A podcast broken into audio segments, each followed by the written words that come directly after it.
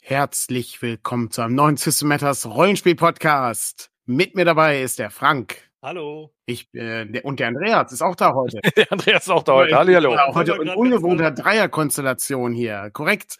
Und dann auch noch an einem ungewohnten Ort. Also ich bin gerade im Büro, da bin ich ja nie. Also insofern relativ ungewöhnlich. Äh, verzeiht mir, was, was der Beweis dafür ist, dass man als Rollenspielverleger nicht arbeitet, weil du bist ja nie im Büro. Ja, also, hab ich ich habe am, am Wochenende habe ich, äh, hab ich genau, habe ich auch nicht gearbeitet. Vier, vier Tage lang waren wir ja in Hannover auf der DreamHack.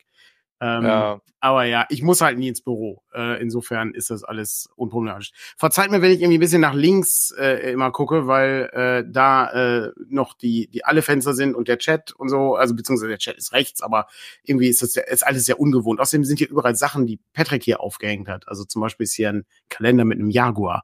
Äh, und jetzt ist die Kein Frage ist im Chat, ist es das Tier oder das Auto? Ähm, das müsst ihr jetzt reinschmeißen. Ich hab gedacht, das ähm, Thema wie wir haben alle ein Lambo. weil, weil du mit Rollenspiel so viel Kohle verdienst. Bin ich, bin ich ne? ja. leiser, da der Chat das gerade meint. Ja, her hervorragend. Ja, das Büro gibt's tatsächlich, das stimmt, ja. Ähm, ah, es gibt hier viele äh, Atari Jaguar, auch nicht schlecht, ja. Tier, oh, ja, Auto, toll. sehr gut. Äh, der Jaguar von Austin Powers schreibt Moritz auch gut. Ja, Leute, ähm, heute ist oh, die dritte äh, Runde Spielleiten und äh, Frank schnell Weihnachtsstimmung. Er hat ordentlich äh, gerade schon angesetzt, um sich einen reinzufeiern. Nein, mit, das ist ein Energy Drink. Also mit einem, mit einem Angel. Ey, du kannst dir nicht vorstellen, wie viel, wie viel Monster auf so einer äh, hier Dreamhack Videospielmesse konsumiert wird. So wie Bier in Wagen. Ja, absolut, absolut. Ähm, aber dazu erzählen wir alles am, äh, am Sonntag, am Heiligen Abend, äh, bei der letzten Morning Matters Episode wahrscheinlich in diesem Jahr. Wobei wir noch nicht wissen, ob wir am 31. auch noch eine Folge machen. Das, ähm, es fällt ja auch auf den Sonntag. Wissen wir noch nicht. Gucken wir mal. Aber dafür sind wir ja gar nicht hier. Wir sind heute hier, um uns über Abenteuer zu, zu, unterhalten. Abenteuer, die wir gut finden und aus denen man etwas lernen kann. Jetzt müssen wir aber vorher ähm, einen Grund haben, warum wir das machen. Andreas, warum, warum machen wir das denn? Beim letzten Mal haben wir uns doch zweimal über äh, merkwürdige äh, Dinge, die Spielleiter äh, machen, die in Tippsbüchern stehen, unterhalten, wie Konzepte, wie zum Beispiel das Drei-Säulen-Modell. Und äh, davor haben wir uns ähm, über die Möglichkeiten unterhalten, wie man Kaufabenteuer vorbereitet. Warum sprechen wir denn jetzt über äh, gute Tipps, äh, die man aus Abenteuer ziehen kann, die uns gefallen? Ja, also wenn wir schon drüber reden, dass wir, wie man Kaufabenteuer vorbereitet, macht es ja irgendwie total Sinn, sich dann auch die Kaufabenteuer, die guten mal anzugucken. Und selbstverständlich kann man aus jedem guten Kaufabenteuer etwas lernen, genauso wie man aus jedem schlechten äh, Kaufabenteuer etwas lernen kann, oder zumindest aus vielen davon. Und äh, außerdem hoffen wir, dass das ein bisschen unterhaltsam ist. Und äh, ich persönlich finde es immer toll, wenn Leute über coole Abenteuer reden, weil ja. das äh, macht Spaß, sich anzuhören. Das sind Sachen, die man dann gleich mal googelt und guckt, ob man oder oder welche Suchmaschine ihr auch immer nutzen wollt. Ähm, und dann guckt man gleich mal nach, äh, was das so gibt und ob man das vielleicht haben will, ob das noch erwerbbar ist und ob das mhm. ein System ist, das man mag und so. Ähm, ich finde das ganz unterhaltsam. Und dadurch, dass wir jetzt jeder äh, drei haben, glaube ich, war so im Vorgespräch war, glaube ich, wir ja. haben jeder drei Abenteuer. Ähm, hoffentlich reden wir dann nicht so lange über jedes einzelne, dass es langweilig wird, sondern dass es unterhaltsam bleibt. Und ja, ja ähm, völlig völlig richtig. Es gibt natürlich noch einen äh, äh, erzkapitalistischen Grund, warum wir das machen, ja. weil es äh, natürlich gerade eine Vorbestellung gibt äh, rund um ähm, den Essayband, wie man Abenteuer schreibt, die nicht schlecht sind. Das äh, und da gibt es natürlich auch ähm, diesen äh, besagten ähm, dieses besagte Stretch Goal. Äh, da gibt es ein Essayband. Also wir haben uns diese Idee, weil, äh, gute Abenteuer, die uns gefallen und was man aus denen lernt, nicht selbst ausgedacht, sondern es stammt von Goodman Games.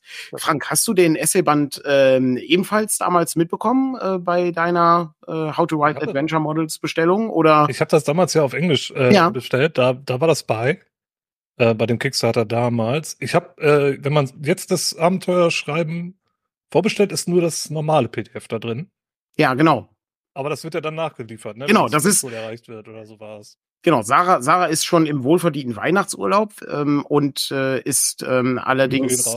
Genau, hat sie, hat mir aber vorher geschrieben, dass sie äh, schon ordentlich reingeguckt hat und auch schon die ersten Korrekturen gemacht hat und so, übersetzt ist das, das ist auch schon lektoriert und dann gießen wir das noch in ein schönes Layout und dann erscheint das Ganze dann als äh, PDF. Aber das Ziel ist natürlich, das Ganze gedruckt mitzubekommen. Und das wird dann so ein Format haben wie der Trichter, so ich glaube 21 mal 27 ist es dann, glaube ich. Und das ist eigentlich ich, ich, es ist eigentlich schade, dass es nicht im, im Buch drin ist, weil das sind äh, super spannende Essays. Aufgrund der Tatsache, dass da einfach die Leute, die die Essays geschrieben haben, wie zum Beispiel Chris Doyle, der ja diese ähm, TSR Classic-Reihe betreut hat, also äh, die, ähm, das Abenteuer hier Isle of Dread oder Keep on the Borderlands und sowas hat er ja alles betreut, diese ganzen, diese ganzen Reihen. Ähm, ist natürlich super interessant, was die Leute zu erzählen haben, wenn es um klassische Abenteuer geht, die, die die halt toll finden. Ne? Hm. Absolut, ja. Siehst du mal, das, auf den Grund bin ich gar nicht gekommen. Ich denke nicht so kommerziell offensichtlich. Das ist, das, das ist, das sei der, das sei der verziehen. Äh, du, bist, äh, du bist ja als, als Altruist hier. Also. Ja, genau. Aber apropos äh, kommerziell Abenteuer gestalten ist auch wieder in Vorbestellung. Völlig, völlig richtig. Genau. lieferbar sein. Insofern also ihr könnt euch da richtig auch. reinhängen jetzt, äh, ja, zu lernen, wie man gute Abenteuer macht ja. und was ja. man alles nicht machen sollte und so. Da könnt ihr euch jetzt total zu ballern mit Informationen. Und dann hört ihr euch noch die ganzen Podcasts an und dann seid ihr voll drin. Aber wo du gerade kommerziell sagst, ich hatte gerade kurz die Sorge, dass ich hier nur System Matters Abenteuer äh, vorstellen darf und oh. hab gar keins. Oh. Das ist, äh, das ist völlig, das völlig Das wäre eigentlich schlau gewesen, ne? Ähm, ich habe, ähm, sollen wir das schon spoilern? Ich habe eins. Ich habe oh, auch ich eins, aber eins, ja. was nicht mehr vernünftig lieferbar ist. Ähm, ja, okay, okay. Das das okay. Ich habe ich hab eins, was sogar auch noch lieferbar ist und was aber das auch einfach zu gut ist, um es nicht zu erwähnen. Ja. Und ähm, ich muss sagen, es wird so ein bisschen, also ein paar Geheimnisse müssen wir leider verraten ja, ja, bei den Abenteuern. Das ist, da, da kommen wir leider nicht drumrum. Also da müsste man dann gucken, ob man das anschließend ähm, noch irgendwie mit Spoilertext versieht oder so, wenn man sich das äh, bei YouTube dann angucken möchte oder so. Aber ja, vielleicht machen wir dann bei, bei YouTube auch noch mal eine Liste von welchen Abenteuer ja. wir wirklich konkret besprechen, damit man das vorher sieht und dann weiß, okay, vielleicht sollte ich mir das noch nicht angucken oder jetzt erst Weil, recht wenn, wenn ich erzählen will, was ich daraus gelernt habe, sorry, dann muss ich auch sagen, worum es geht. Also es gibt einfach ja. keinen Sinn anders. Also wie, wie bei Abenteuer erforschen, ich fürchte, wir werden jetzt hier neun Abenteuer all denjenigen kaputt machen, die es auf Spielerseite, also auf der auf der bösen Seite des Sichtschutzes noch erleben wollen. das ähm, ist aber die Loser-Seite. Die Loser. Ganz kurz mal die Frage an den Chat: Bin ich immer noch leise? Okay. Ich habe gerade noch mal ein bisschen rumgespielt hier. Okay, der, während der während der Chat fragt, nochmal ein guter ein guter Hinweis äh, nochmal zu Abenteuer erforschen, Andreas. Äh, was äh, ist denn unsere Podcast-Reihe Abenteuer erforschen? Äh, unsere Podcast-Reihe Abenteuer erforschen ist quasi das, was wir jetzt in kurz machen, in lang. Äh, wir mhm. nehmen uns Lieblingsabenteuer, die wir äh, ich glaube, die, die wir besprochen haben, war es immer so, dass wir die immer mindestens gespielt oder geleitet haben. Wir mhm. waren immer drei Leute und ähm, immer geleitet und gespielt. Ähm, und dann haben wir uns darüber unterhalten, was finden wir daran gut, was ist daran verbesserungswürdig, welche Fragen haben wir, was lernt man draus, was würden wir vielleicht ändern, Zusammenfassung und so. Und wir gehen da ziemlich in die Tiefe und analysieren diese Abenteuer, warum wir die cool finden und so. Ja. Und ähm, ich muss sagen, also bei der Vorbereitung für, für dieses Ding hier war ich erstaunt, wenn ich bedenke, wie schwer es uns fällt, für Abenteuerforschenden Abenteuer rauszusuchen, ähm, war ich erstaunt, wie viel ich dann hier auf der Liste hatte, über die ich gern gesprochen hätte. Ähm, insofern sind diese drei hier bei weitem nicht die besten Abenteuer, die ich jemals ever irgendwie, aber sind halt gut. Ja, ja das, das, Problem bei dem Podcast ist ja, dass wir halt immer was raussuchen, was wir alle kennen, die halt ja. beim Podcast dann mitmachen. Also es sind ja nicht immer wir drei, aber die Leute, die halt mitmachen, die müssen ja alle das Abenteuer kennen, also mindestens gespielt haben. Und das dann immer zu finden und dann auch Termin und sich vorher noch ein bisschen vorbereiten. Naja, ja, das stimmt. Kennt's. Ich habe auch ein Abenteuer tatsächlich rausgesucht, äh, was ich nicht gespielt habe, beziehungsweise geleitet habe. Oh. Ähm, das äh, ist allerdings notwendig gewesen, äh, weil das Abenteuer, also sagen wir mal, ich habe mich sehr intensiv mit diesem Abenteuer beschäftigt, auf, aus Gründen.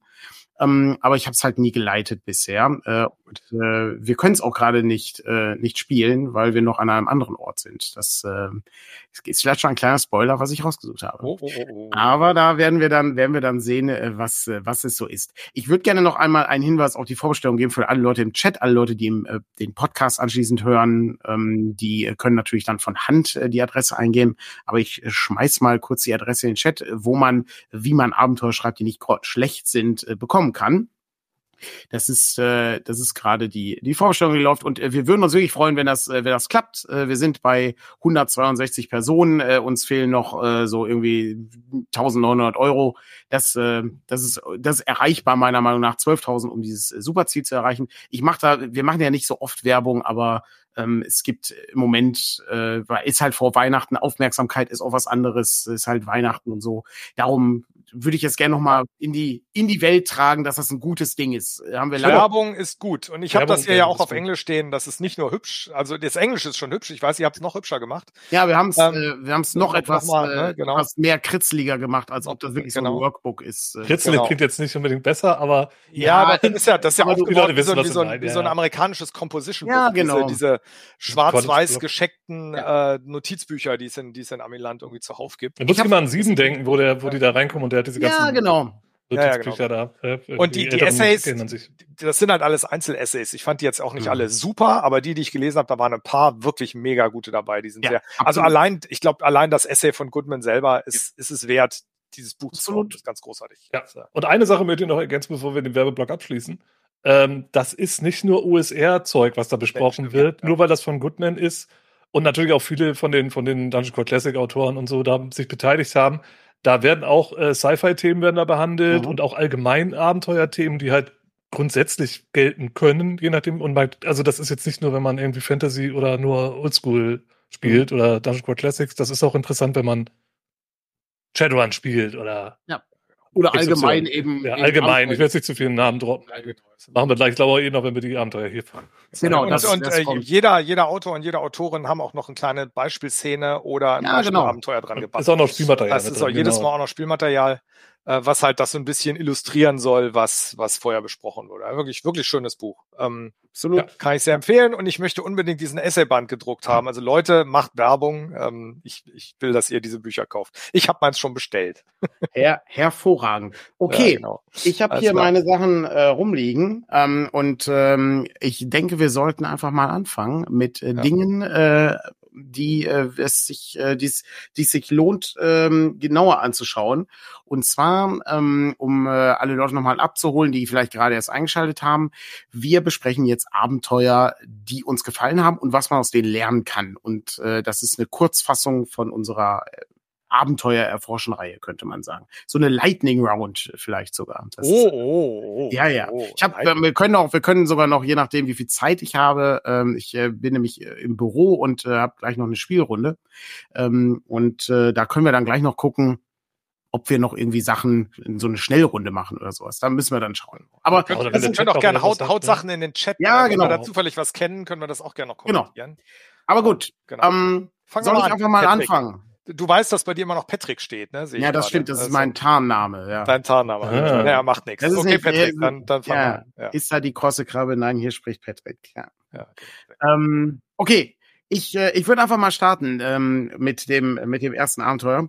Und das äh, erste Abenteuer, was ich äh, besprechen möchte, ist äh, eines äh, meiner äh, liebsten Abenteuer, was auch noch nicht bei Abenteuerforschen aufgetaucht ist. Ich habe mich bemüht, Sachen rauszusuchen, die wir noch nicht bei Abenteuerforschen gemacht haben, damit wir was Neues haben. Und es befindet sich in dem Band Sacraments of Evil. Oh. Das ist äh, aus dem Hause Chaosium ähm, und das Abenteuer ist von, ich glaube, David Scott Aniolowski Mal kurz schauen. Jawohl. Scott David Aniolowski, so heißt der gute Mann. Ja. Und ähm, es heißt The Eyes of a Stranger. Ein kurzer, ein kurzer, äh, ich versuche mal ganz kurz zusammenzufassen, worum es geht. Ähm, wie gesagt, alle Leute, die das Abenteuer noch spielen wollen, müssen das jetzt überhören ähm, oder an dieser Stelle ausschalten. Das lässt sich nicht vermeiden, um zu erklären, was man aus diesem Abenteuer lernt. Äh, ich versuche es vage zu halten, ähm, aber ein paar genauere Dinge muss man da einfach erklären. Ähm, das ist eine Sammlung von Gaslichtabenteuern. Da sind, glaube ich, sechs Szenarien drin ähm, und interessanterweise sind alle Gaslichtabenteuer, die erschienen sind, gut bis sehr gut. Also es gehört mit zu den besten Sachen, die äh, für Cthulhu erschienen sind, meiner Meinung nach. Und äh, The Eyes of a Stranger ähm, ist eines der Abenteuer, was sich mit äh, ja, ich sag mal, mit dem Augenthema beschäftigt, äh, im weitesten Sinne. Ähm, es ist eine Merkwürdigkeit, dass irgendwie, ich glaube, drei Abenteuer mit Augen erschienen sind äh, innerhalb von Cthulhu Gaslicht, was ich ein bisschen befremdlich fand, aber offensichtlich hatten da viele Leute dieselben Ideen. Hier geht's aber nicht darum, dass jemand kein Augenlicht mehr hat. Das so, dieses Szenario gibt's auch. Das äh, weiß ich gerade nicht, wie das heißt. Ähm, aber dieses Abenteuer geht davon aus, dass man durch die Augen eines Fremden King. Beziehungs Bitte? King. Ja, King gibt's auch, aber das ist kein Gaslichtabenteuer. Das, so, ja, ähm, das war äh, ein modernes äh, britisches Szenario. Aber ohne Augen dann. Genau, wo in so einem Krankenhaus auch. Hätte man übrigens auch besprechen können. Da, da kann man sehr viel daraus lernen. Vor allen Dingen, was man nicht machen sollte. ja. Also, wobei das. Wir machen nochmal eine Fortsetzung ja hiervon. Ja, aber, ja, genau, okay. Also, das ja. genau. Könnten, wir könnten mal schlechte Abenteuer machen, aus denen wir viel gelernt haben. Also ganz weit enttäuschende Abenteuer. Das ist übrigens Ja, wirklich mal ein enttäuschend schöner. Enttäuschende Dinge, die wir sagen, Mensch, das könnte so toll sein, aber aus den und den Gründen ist es das Ja. nicht. Da kann man auch sehr viel draus lernen. Absolut. Oh, ja. Egal, erzähl dir erstmal Oh. was.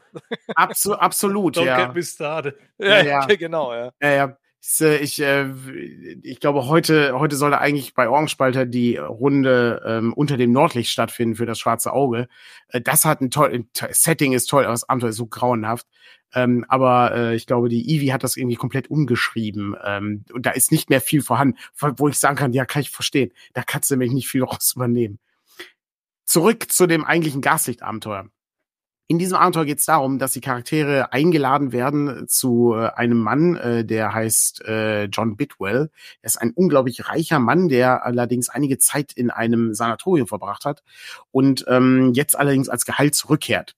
Und er lädt die Charaktere alle ein, alles Leute wahrscheinlich aus der High Society oder besondere Figuren, die mit dem Okkultismus in Verbindung sind, weil der braucht die nämlich, um eine Seance durchzuführen, weil er nämlich ähm, sagen wir mal, außerweltlichen Kontakt hatte und er möchte gerne diesen Kontakt wieder herstellen. Ich lasse es jetzt mal bei diesem Ding. Äh, am Ende geht es äh, darum, dass die Charaktere interessante Erlebnisse in und um London haben. Ähm, in diesem Abenteuer lernt man vor allen Dingen, dass man in einem Abenteuer das gesamte Gaslichtspektrum abbilden kann. Es ist faszinierend, was man alles in dieses Abenteuer reingepackt hat. Das ist eine Jack the Ripper Geschichte, die du brauchst für Gas. Es ist halt das Thema, ja. Also, das, alle Leute mögen halt ein Jack the Ripper Abenteuer für Cthulhu Gaslicht. Es sind Serienmorde, die stattfinden. Wir haben das nebelverhangene, Opium durchsetzte Leimhaus, äh, diese typische Fu Manchu-Geschichten, ähm, die natürlich, wir wissen alle, völlig rassistische Stories sind und so, aber die halt in diesen Pulp-Geschichten gut funktionieren, ja.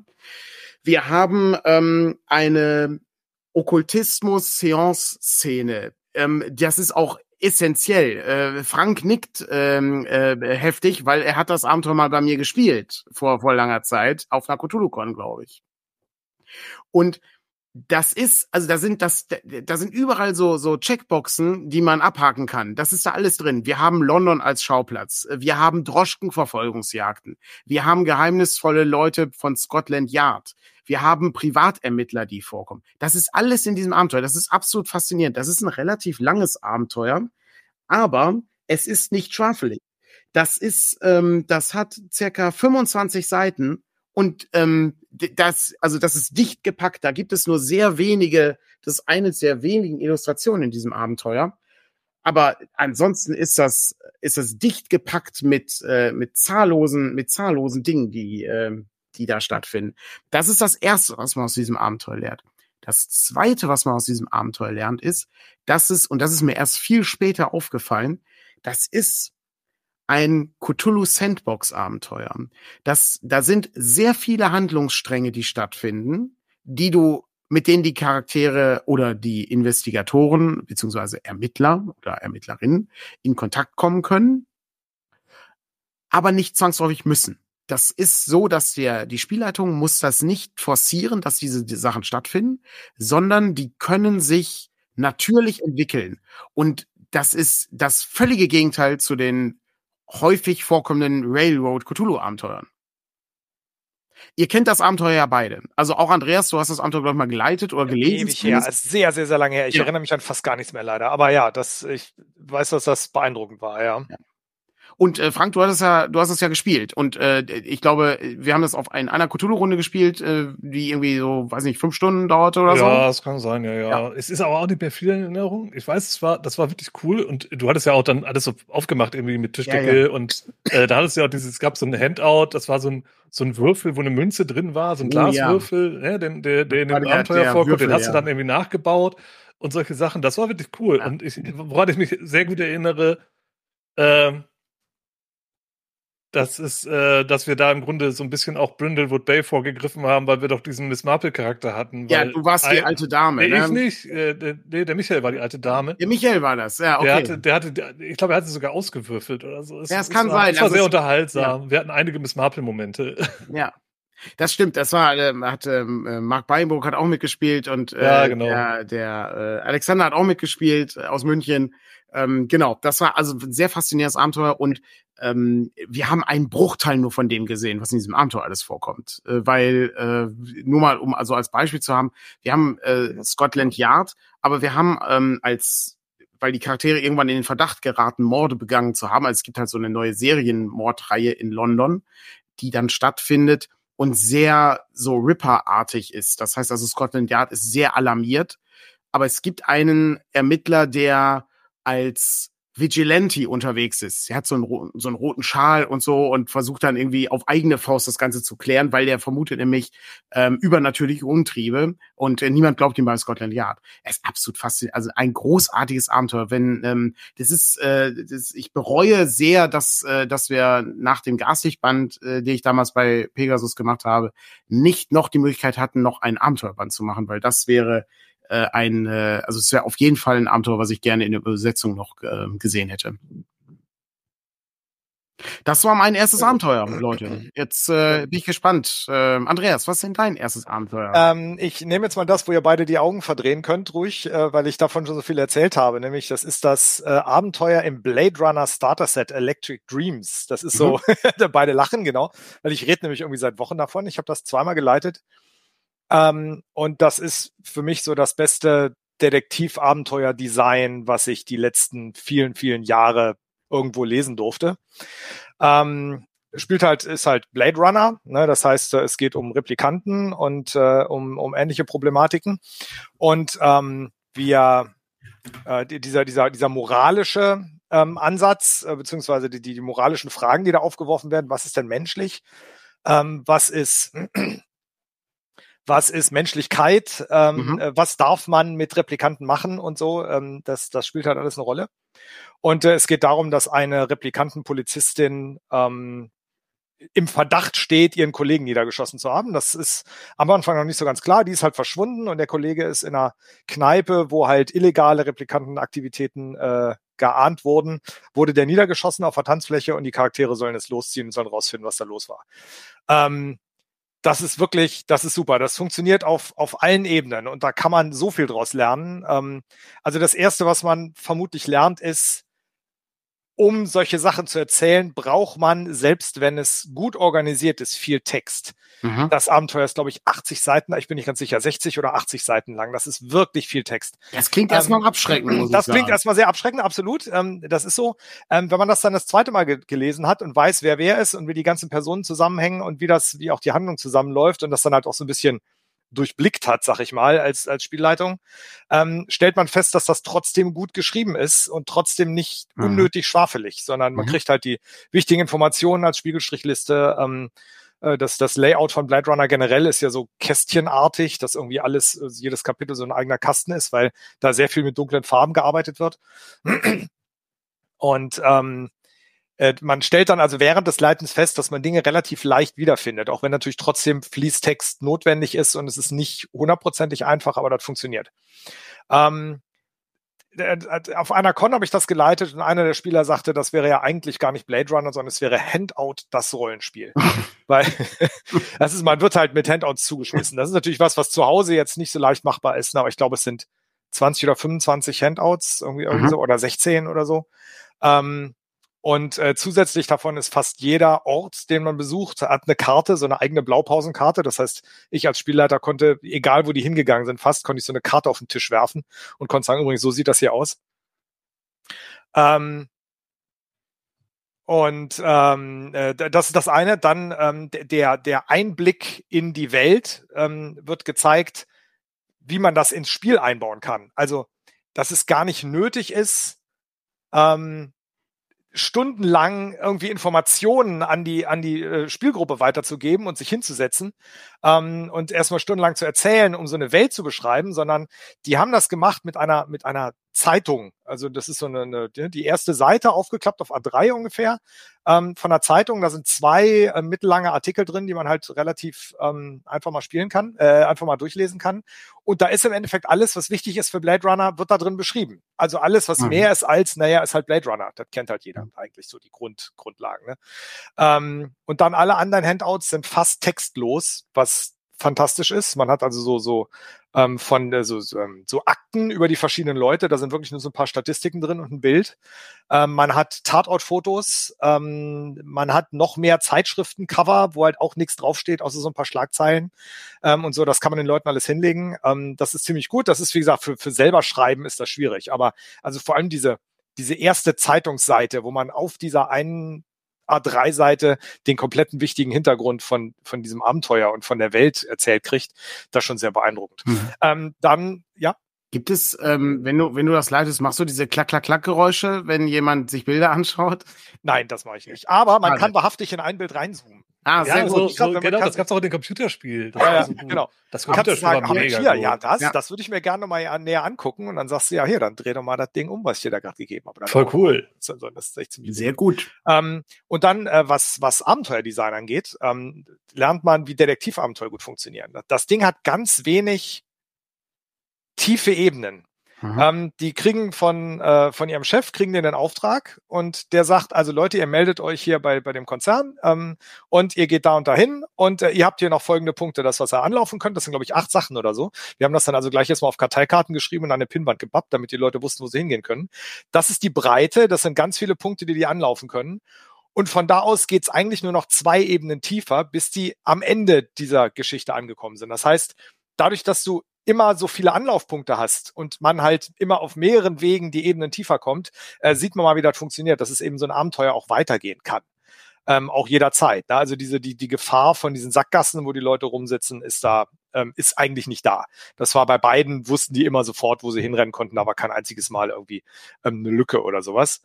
Ähm, das zweite, was man lernt, ist, dass ein Detektivabenteuer immer mit einem, mit einem Countdown, mit einem Ablaufdatum laufen sollte. Mhm. Weil das ist nämlich zu einem bestimmten Zeitpunkt zu Ende. Und entweder die Charaktere sind halt zufällig da, wo das zu Ende ist, oder nicht.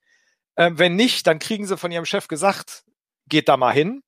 Und das ist dann aber die Vorstufe zum eigentlichen Ende. Ja, das heißt, man kommt dann dahin, guckt sich dann, was da passiert ist und weiß dann von da aus, wo dann quasi eine Art Showdown statt. Oder halt auch nicht. Das ist alles sehr offen zum Glück.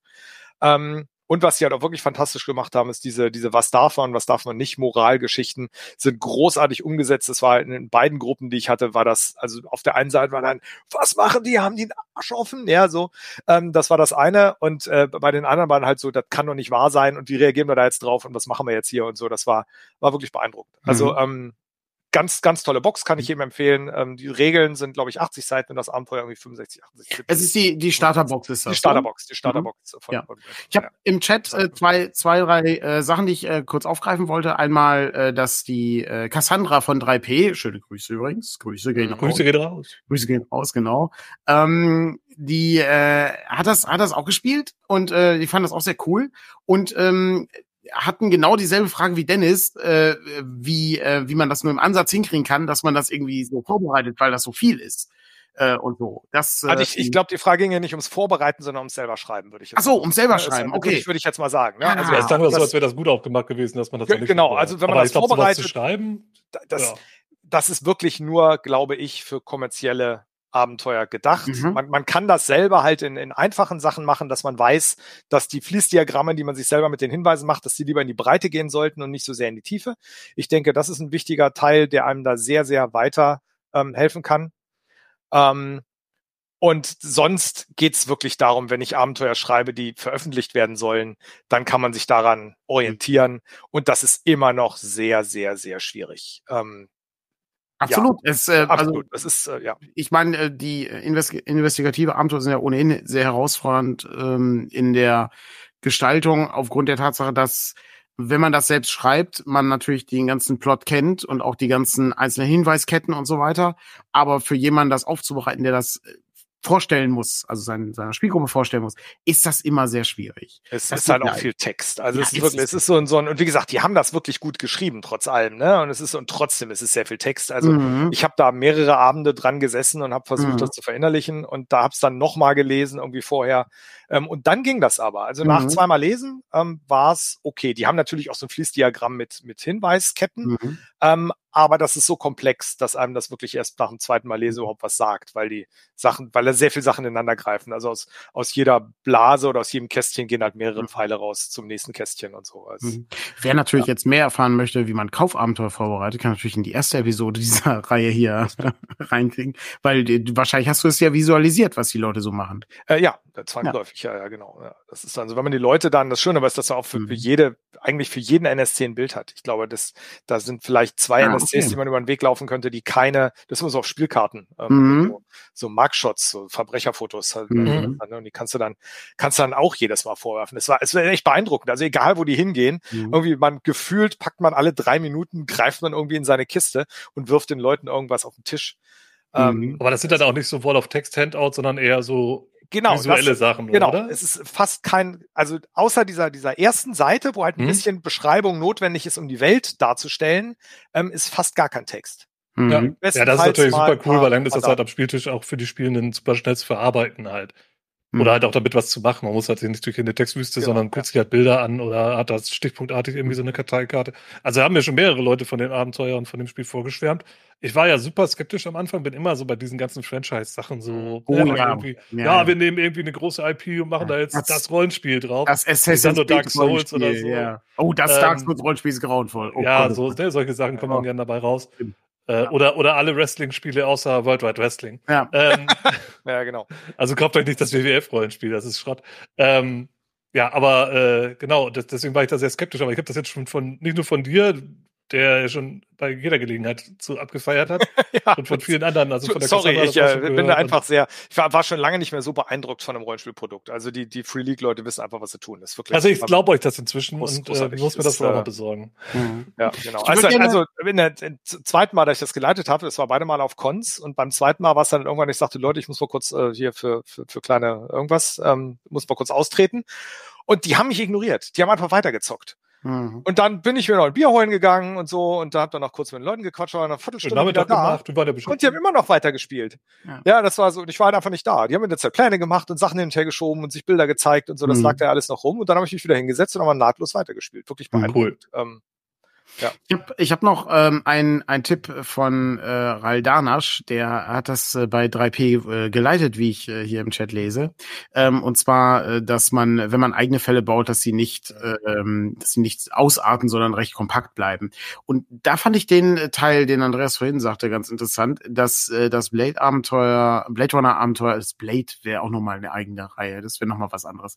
Äh, aber das äh, Blade Runner-Abenteuer mehr in die Breite als in die Tiefe geht. Das äh, äh, finde ich sehr interessant, weil natürlich hast du dann immer äh, gute Anlaufpunkte und kannst halt immer weitermachen, wenn du bei einem Ding fertig bist oder da nicht weiterkommst. Wenn du halt in die Tiefe arbeitest, musst du ja zwangsläufig, hast du ja dann so eine Trichterform im ja, Grunde. Genau. Ne? Das so, ist, äh, du hast halt mehr Abhängigkeiten, ne? Du hast mhm, genau, richtig, du hast mehr Abhängigkeiten, ja. Du hast irgendwie acht Orte, die du mhm. alle besuchen kannst und die dir schon bekannt sind. Mhm. Dann brauchst du die wahrscheinlich auch alle nur so oberflächlich irgendwie, ja, oberflächlich in Anführungsstrichen, mhm. aber beliebig tief halt anschauen, mhm. um dann auf einen Schluss zu kommen, mit dem du irgendwie weiterkommst. Ja, genau. Und, und, äh, und Dennis sagt ja auch gerade, dass es äh, unter Zeitdruck äh, läuft, was auch äh, vorteilhaft ist, dass man eben nicht sich zu lange aufhält bei Dingen. Ne? Das ist das ist wichtig. Ja. Wir haben das, das ganze System ist so mhm. designt, dass man so die, diese vier Schichten des Tages hat. Eine davon muss man sich ausruhen, mhm. sonst kriegt man irgendwie Stress äh, und, und, und so geistigen äh, ja, man fällt dann einfach unter Stress und es wird alles ein bisschen schwieriger. Ähm, und das ist halt mit, mit Ablaufdatum. Ne? Also äh, mhm. äh, wenn man weniger Leute ist, hat man ein bisschen mehr Zeit, als wenn man viele Leute ist, äh, weil man halt sich trennen kann.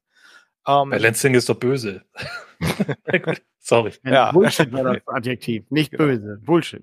Ah, ja. genau, ja, ja. Ich würde ähm, aber gerne noch äh, ja, genau. einen, einen Hinweis, einen Hinweis darauf geben, dass es äh, die Runde, die gibt es auch äh, auf YouTube, die Electric Dreams Runde. Insofern kann man äh, sich das ganze Abenteuer, was Andreas gerade erklärt hat, äh, einfach mal anschauen. Gerade wenn man das leiten möchte, ist es bestimmt super interessant, das einfach mal zu sehen. Ja, ja. Das, also äh, das große, ist nicht schlecht. Große, ja. große Kaufempfehlung, ganz, ja. ganz toll. Ich weiß nicht, also, ob man hier einen Chat äh, einen Link reinschmeißen kann. Ich glaube, äh, Frank darf man nicht. Ich kann sonst. Äh, äh vielleicht kann Frank, während ich gleich den äh, das nächste Abenteuer vorstelle. Erstmal will ich noch was vorstellen. Genau, richtig. Ähm, dann einmal äh, einmal nachgucken. Aber wenn du jetzt nachgucken würdest, wäre ja blöd. Äh, dann ja, das stimmt. Ich, ja ich guck dann gleich nochmal. Und jetzt genau. ist die große Frage. Ich habe mir ja lange überlegt es gibt ja keine Wrestling-Abenteuer. Was hat Frank mitgebracht? Ich habe kein Wrestling-Abenteuer mitgebracht. Nein. Ist es, hat es irgendwas mit Conan zu tun? Mit Conan dem Abenteurer? Nicht so wirklich, auch nicht. Nee, tut mir ah, leid, ich muss dich leider enttäuschen. Also okay. das erste, was ich mitgebracht habe, ist ein Lernabenteuer. Aha, okay, ich bin ähm, gespannt. Das kennt ihr beide auch vermutlich. Äh, äh, Tomb of the Serpent Kings. Oh ja. Oder äh, es gibt es auch, glaube ich, auf Deutsch, da ja. heißt es Ruf der Schlangenkönige mhm. oder Schlangen, Schlangenkönig oder irgendwie sowas war das. Ja, auch, irgendwie so. Also mhm. Tomb of the Serpent Kings, dann mhm. findet man das und es gibt auch eine Übersetzung davon und es gibt es auch gratis. Mhm. Und es ist ein Lernabenteuer. Mhm. Oh, hier hat das anscheinend doch geklappt mit den YouTube. Ich, ich, ich zeig den Link einfach mal. Ja. Mhm. Ähm, nochmal, nochmal von. Also das ist ein ähm, Die Gruft der Schlangenkönige heißt auf Deutsch. Ah, Dankeschön. Ja, und das ist ein Lernabenteuer, um äh, OSR-Abenteuer zu leiten oder OSR-Stil zu leiten. Wie sehen so Abenteuer aus? Wie funktionieren die? Was machen die aus? Und wie geht man mit bestimmten Situationen als Spielleitung um? Mhm. Und es ist auch für die Spielenden ein Lernabenteuer, da das schon so ein bisschen didaktisch aufgebaut ist. Ähm, wie, wie der dann, also am Anfang ist es relativ linear und besondere Sachen sind halt einfach zu finden, so Fallen oder äh, Geheimtüren und auch die Gegner sind halt etwas leichter und irgendwann baut das dann halt auf die Erfahrung, die man gemacht hat, drauf auf. Also zum Beispiel findet man hinter einer Säule eine Geheimtür und später findet man, kommt man wieder in eine Statue und findet, später findet man wieder Statuen und dann könnte man natürlich auf die Idee kommen, ja, vielleicht gibt's hier auch eine Geheimtür, ja, und da gibt's auch eine und mhm. äh, dann faltet sich das auch irgendwann von einem linearen Dungeon in einen, ja, verzwickten äh, Dungeon auf, ne, der verzweigt ist und irgendwo auch Loops hat und ähm, Geheimgänge und so, äh, auch ziemlich tödlich wird dann gegen Ende. Und das ist wirklich gut gemacht. Also ähm, ich habe zwar schon vorher äh, Oldschool-Rollenspiele gespielt, also auch Abenteuer geleitet und, und äh, ja, Runden gehabt, aber ich konnte trotzdem, als wir das Spiel, äh, als wir das Abenteuer geleitet haben, dann mit Swords and Wizardry, da hat der Dennis auch mitgespielt, der ist ja auch gerade hier. Mhm. Da ähm, habe ich auch noch eine Menge draus mitgenommen und auch für die Gruppe war das, glaube ich, ein sehr guter Ansatz, um so als erstes Abenteuer mal so rauszukriegen, okay, wie funktioniert das hier? Da haben auch ja einige tapfere Streiter abends in, ins Gras gebissen, ja. Dann haben wir das halt relativ easy gehandhabt, so von wegen, ja, okay, die, die, die überlebt haben, gehen raus, erholen sich, holen sich Verstärkung und gehen wieder rein. Ähm, also da waren wir jetzt nicht besonders immersiv unterwegs, muss man ja auch nicht, kann man natürlich auch anders spielen. Aber es wird halt auch viel erklärt. Also da sind dann auch immer Erklärungen dabei, warum Dinge so sind, wie sie sind und wie man damit umgehen soll und was die Idee dahinter ist. Also es wird halt auch in dem Text nochmal erläutert, ähm, was man hier eigentlich gerade lernt oder äh, warum Dinge da so sind, wie sie sind. So, da ist halt zum Beispiel ein leerer Raum. Ja, leere Räume gibt's halt auch. Aber da könnte man dann halt zum Beispiel eine Rast einlegen oder äh, sich ver verschanzen, um halt für einen Moment sicher zu sein, um sich dann, keine Ahnung, ne, irgendwie ja. zu regenerieren. Und es gibt halt auch Räume, die sind arschgefährlich, die man nicht betreten muss, wo man aber auch schon vorher erahnen kann, dass sie sehr gefährlich sind. Ähm, ja, also das ist, das ist schon sehr, sehr schlau gemacht. Interessant war, dass die Gruppe, mit der wir gespielt haben, die haben dann auch so einen Geheimgang gefunden, durch den sie dann direkt in den Basiliskenraum gekommen sind, äh, was, sehr, was sehr spannend war, weil normalerweise würde man da eigentlich über einen Umweg gehen und ja, genau, genau, ein gewisser Patrick, ja, der, der Dennis erinnert mich gerade daran, dass ein gewisser Patrick irgendwie die ganze Zeit überlebt hat, während alle anderen am Sterben waren. Mhm. Ich, ähm, hörte, ich hörte genau. davon, ja, ja. Ja, ja, ja. Äh, also das hat auch sehr viel Spaß gemacht und ist wirklich ein gutes Abenteuer, wenn man so mit äh, Oldschool-Rollenspiel mhm. anfängt, um mal so ein Gefühl dafür zu kriegen. Und wenn man das nicht leiten will, dann zumindest mal lesen, weil da sind auch wirklich gute Hinweise drin und man kriegt dann auch so ein Gefühl dafür, warum halt Dinge so sind, wo man vielleicht so, wenn man mit traditionellen Rollenspielen, also im moderneren Sinne so alles ab den 90ern groß geworden ist, dann sind da viele Sachen immer erstmal ziemlich verwirrend, finde ich, äh, bei so Oldschool-Abenteuern. Absolut. Die sind ja. ungewohnt. Warum ist das so tödlich? Äh, warum werden bestimmte Sachen nicht erklärt? Oder was steckt dahinter? Und da ist es halt wirklich alles sehr gut erläutert. Also, mhm. Also, ich finde wirklich ein gutes Abenteuer. Also, Ich habe dazu habe ich eine Frage, weil Moritz auch äh, schreibt, äh, das ist ein Lernabenteuer. Da, da hattest du ja darauf hingewiesen, ähm, mhm. also auch gerade für die Spielleitung so ein Lernabenteuer ist und dann auch für die für die Spielgruppe. Auch für die Spielenden auch. Genau. Aber ähm, ist das auch ein Lernabenteuer, um dir dabei zu helfen, dann später eigene OSR-Abenteuer zu schreiben? Also um, nicht explizit. Also ja, es sind, weil, halt, ne, es sind wichtige Bestandteile drin genau. und wenn die dann vorkommen, dann wird das auch thematisiert. Mhm. Und ähm, ja, also, aber es wird halt nicht gesagt, ja, äh, achte beim Abenteuerschreiben darauf, dass sowas vorkommt oder so. Mhm. Ne? Also so, es ist jetzt nicht eine Anleitung zum Abenteuerschreiben, sondern es ist eine, eine Hilfestellung, um halt ein Abenteuer zu leiten, so wie das, was da drin ist, mhm. und halt einen Leitfaden für die Spielenden, damit sie halt auch mal irgendwie ein Gefühl dafür kriegen. Und wie gesagt, das ist gratis auf Drive-Thru. Ich kann das uns auch gleich mal den Link hier reinklatschen. Ja, sehr gerne. Äh, ähm, Andreas, du, du da kann man sich das gratis, gratis das PDF runterladen und mhm. äh, genau, such mal, such mal den Link raus. Andreas, du kennst ja das Abenteuer auch. Ja, ja ähm, grob. Ich habe das einmal, einmal reingelesen. Ich habe das ja. nie komplett durchgelesen. Aber ist das auch relativ groß, der Dungeon? Ja, der ja, ja, deshalb. Ja, also das wäre, das wäre sozusagen meine Frage gewesen. Äh, das ist, ähm, da spielt man ja dann durchaus länger dabei. Äh, ist das halt so ein Ding, dass man auch dann lernt, dass man eben nicht in einer Session alles sehen muss? Also dass man auch sich mal zurückzieht, äh, um wieder rauszugehen aus dem Dungeon? Das Zurückziehen war eigentlich immer nur dann ein Thema, wenn Leute gestorben sind, ja, was okay. ein paar Mal vorkam. Mhm. Ähm, es ist aber, äh, ja, also das ist aber ein Abenteuer, das kannst du auch nicht an einem Abend durchspielen. Dafür ist es zu groß, würde ich mhm. behaupten. Außer man macht jetzt wirklich einen langen Abend raus, aber es sind schon einige Räume drin. Oh, das sind auch 30, 30, 35, 20, 30, 35. Das sind 50, 50, äh, 50. also es gibt jetzt 52 auf der Karte, sehe ich jetzt gerade. Ja. Also nummerntechnisch. Wobei mhm. halt auch kleine Räume bei sind, wo halt nicht viel passiert oder wo es halt nur ein Gang ist. Aber es ist schon echt ein umfangreiches Ding. Mhm.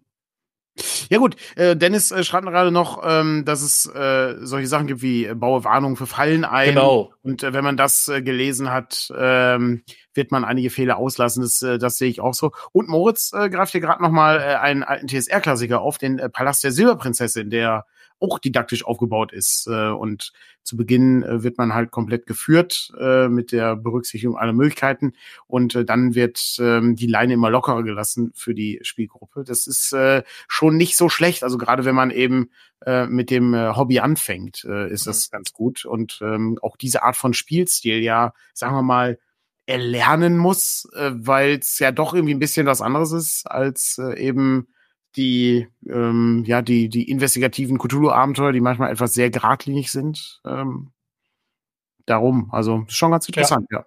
Ja, ja und ähm, vielleicht auch noch interessant, was man da auch lernt, ist, dass man so ein Abenteuer nicht durchspielen muss. Mhm. Ähm, zumindest war das auch bei uns so. Mhm. Unsere Gruppe hat halt wirklich nach zwei Dritteln haben die gesagt, so, wir, wir, wir könnten jetzt noch weitergehen oder noch mal reingehen, aber das hat eigentlich keinen Wert mehr, das ist alles zu gefährlich und mit dem Basilisken legen wir uns jetzt nicht mehr an und äh, haben dann irgendwann gesagt, so, nee, vielleicht später nochmal wieder, aber mhm. jetzt nicht mehr. Was ja, was ja finde ich auch ein großer Unterschied zu den modernen Abenteuern. Es wurde ja durch so, ein, durch so eine Einbahnstraße durchgeschleust, du hast bis zum großen Showdown. Und mhm. dann muss man ja auch die, und das ist hier halt nicht, sondern du kriegst halt beigebracht, ja. dass man sich frei in so einem Ding bewegt und dass man entscheiden darf, welche Kämpfe man kämpft und welche nicht. Ne? Und es sei denn, man tappt halt mal irgendwo rein. genau.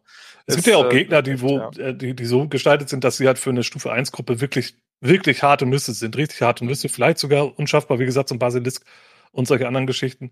Es gibt da auch so eine Statue, die hat auch einige Leute gekillt.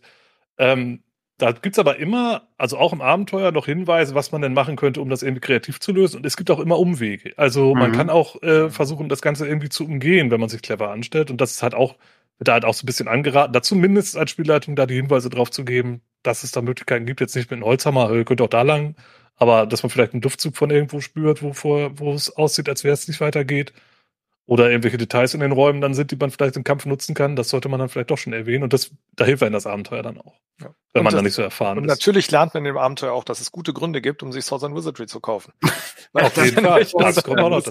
weil. Das. Weil äh, die, die Regeln ja äh, eins zu eins benutzbar ja. sind. Ne? Also wer oder umgekehrt, wer Swords and Wizardry zu Hause hat und überlegt, was wäre da mal ein gutes Abenteuer. Ja, ja absolut. Das ja. Äh, funktioniert, funktioniert. Und wie gesagt, ist gratis. Ist da gratis. kann man eigentlich nichts falsch machen. Ladet das PDF runter. Ich glaube, es sind 25 Seiten, 50 Räume. Mhm. Und allein wenn man neugierig ist, so wie sieht so ein Abenteuer aus und was kann man denn, was steht denn da drin, was ich noch lernen soll, mhm. dann einfach mal durchlesen. ja. Sehr interessant. Wir bleiben in diesem äh, Spektrum, äh, denn äh, das nächste Abenteuer, was ich habe, äh, ist ebenfalls ähm, in so im weitesten Sinne dem äh, Oldschool-Rollenspiel äh, zuzufügen äh, oder hinzu, hinzuzurechnen. Und zwar ist es äh, wahrscheinlich das äh, erste Magnum Opus von Harley Stroh. Es ist äh, Panik auf dem Popo-Planeten. Ja. Ähm, ich hatte erst überlegt, ob ich äh, Segel auf Sternloser See reinbringe, aber da haben wir schon sehr oft drüber gesprochen. Und das ist, ähm, dieses Abenteuer geht manchmal ein bisschen unter, weil es für Stufe 4 ist. Und ähm, das ist das erste Abenteuer, wo ich glaube, dass es vielleicht von äh, DCC Nummer 100, äh, The Music of the Spheres is Chaos, ähm, noch äh, einen, einen anderen Ansatz äh, hat und vielleicht noch mal getoppt wird von der Idee her. Ähm, aber der Popo-Planet, äh, Panik auf dem Popo-Planeten ist ein faszinierendes Abenteuer. Ich habe das sehr intensiv bearbeitet äh, zusammen mit Andreas damals, als es, als es rausgekommen ist. Ähm, hat Martin die Reaktion gemacht und äh, der ähm, Dennis hat mit übersetzt und Moritz hat auch mit übersetzt und äh, es war ein großes, großes Team. Daniel Hoffmann hat auch mitgemacht ähm, großes Team, was, äh, was, das, was diese Box äh, hergestellt hat. Und ich würde mich nur auf dieses Hauptabenteuer gerne einmal beschränken, weil es lohnt sich darüber zu sprechen, mal abgesehen von diesem brillanten äh, Cover hier. Das ist absolut großartig. Ähm, bin ich, äh, bin ich auch sehr fasziniert von dem Abenteuer, weil das diverse Dinge hat, äh, was man daraus lernt. Das erste ist der Genre-Mix. In einer Zeit, als Fantasy und Science Fiction noch nicht so getrennt war, ist das halt eine, ein großartiges Amalgam. Ja, also man, man startet als Fantasy-Gruppe und strandet auf dem Purpurplaneten. Sei es, weil man entführt wurde, sei es, weil man mit einem Zauberspruch irgendwie, der fehlgeschlagen ist, dorthin kommt, sei es, weil man eine Rakete findet in irgendeiner uralten, ähm, Ruine, äh, sei es, weil äh, Invasoren aus dem Purpurplaneten kommen. Äh, Jonas hat ja ein Abenteuer geschrieben, das jetzt auch in der Neuauflage von äh, der englischen Ausgabe von äh, Panic äh, Peril on the Purple Planet äh, herauskommt, ähm, äh, enthalten ist. Und das ist das Erste, was ich faszinierend finde. Das ist ein Bereich, den hatte auch früher das Schwarze Auge. Das wurde allerdings dann rausgestrichen.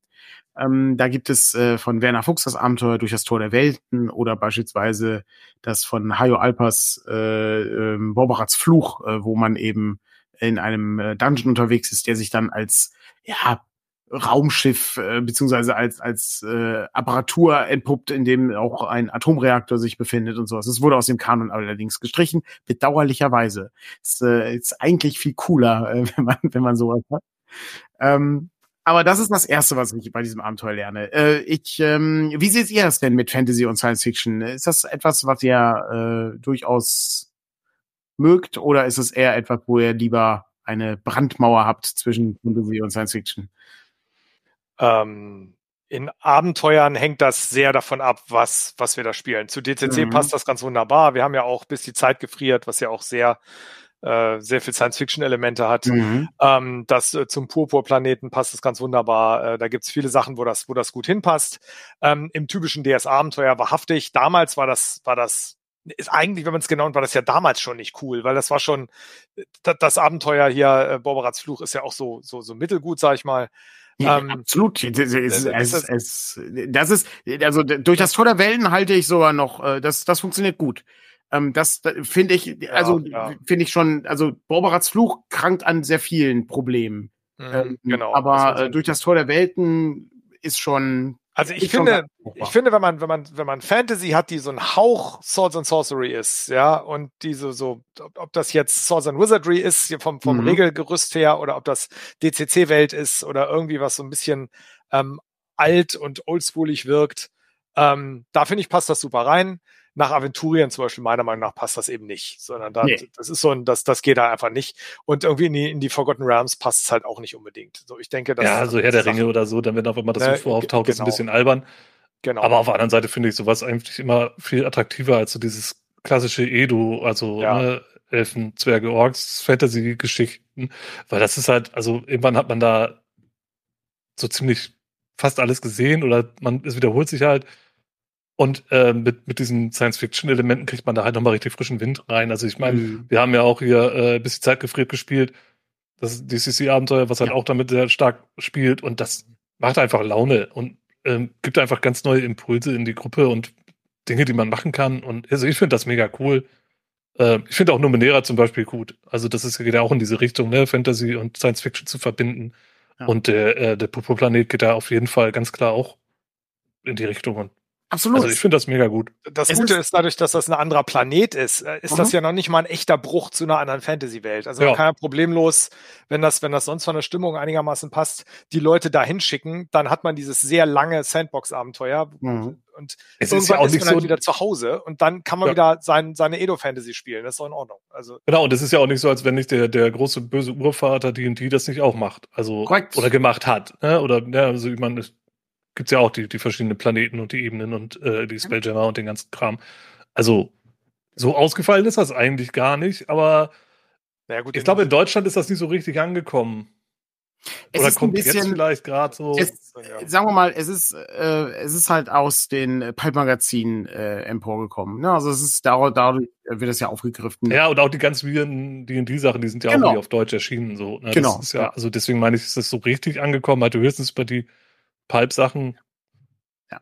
Das ist natürlich ein mega Spoiler, den Moritz reinhaut, aber da das Abenteuer halt uralt ist, äh, ist natürlich äh, Expedition to Barrier Peaks ist äh, genau das, ähm, worauf es hinausläuft. Ähm, ich äh, sehe gerade hier bei Travinius, äh, äh, schreibt, dass äh, die Forgotten Realms sein zweites Wohnzimmer ist und für ihn das irgendwie nicht so geht. Natürlich gibt's aber auch in den Forgotten Realms, je tiefer man in den Unterberg kommt, umso merkwürdiger wird es. Irgendwann äh, gibt's glaube ich, das Stardock äh, dann äh, da unten. Ich äh, glaube aber, das ist dann doch etwas. Äh, das war aber wieder ein Spelljammer-Quellenbuch für. Genau.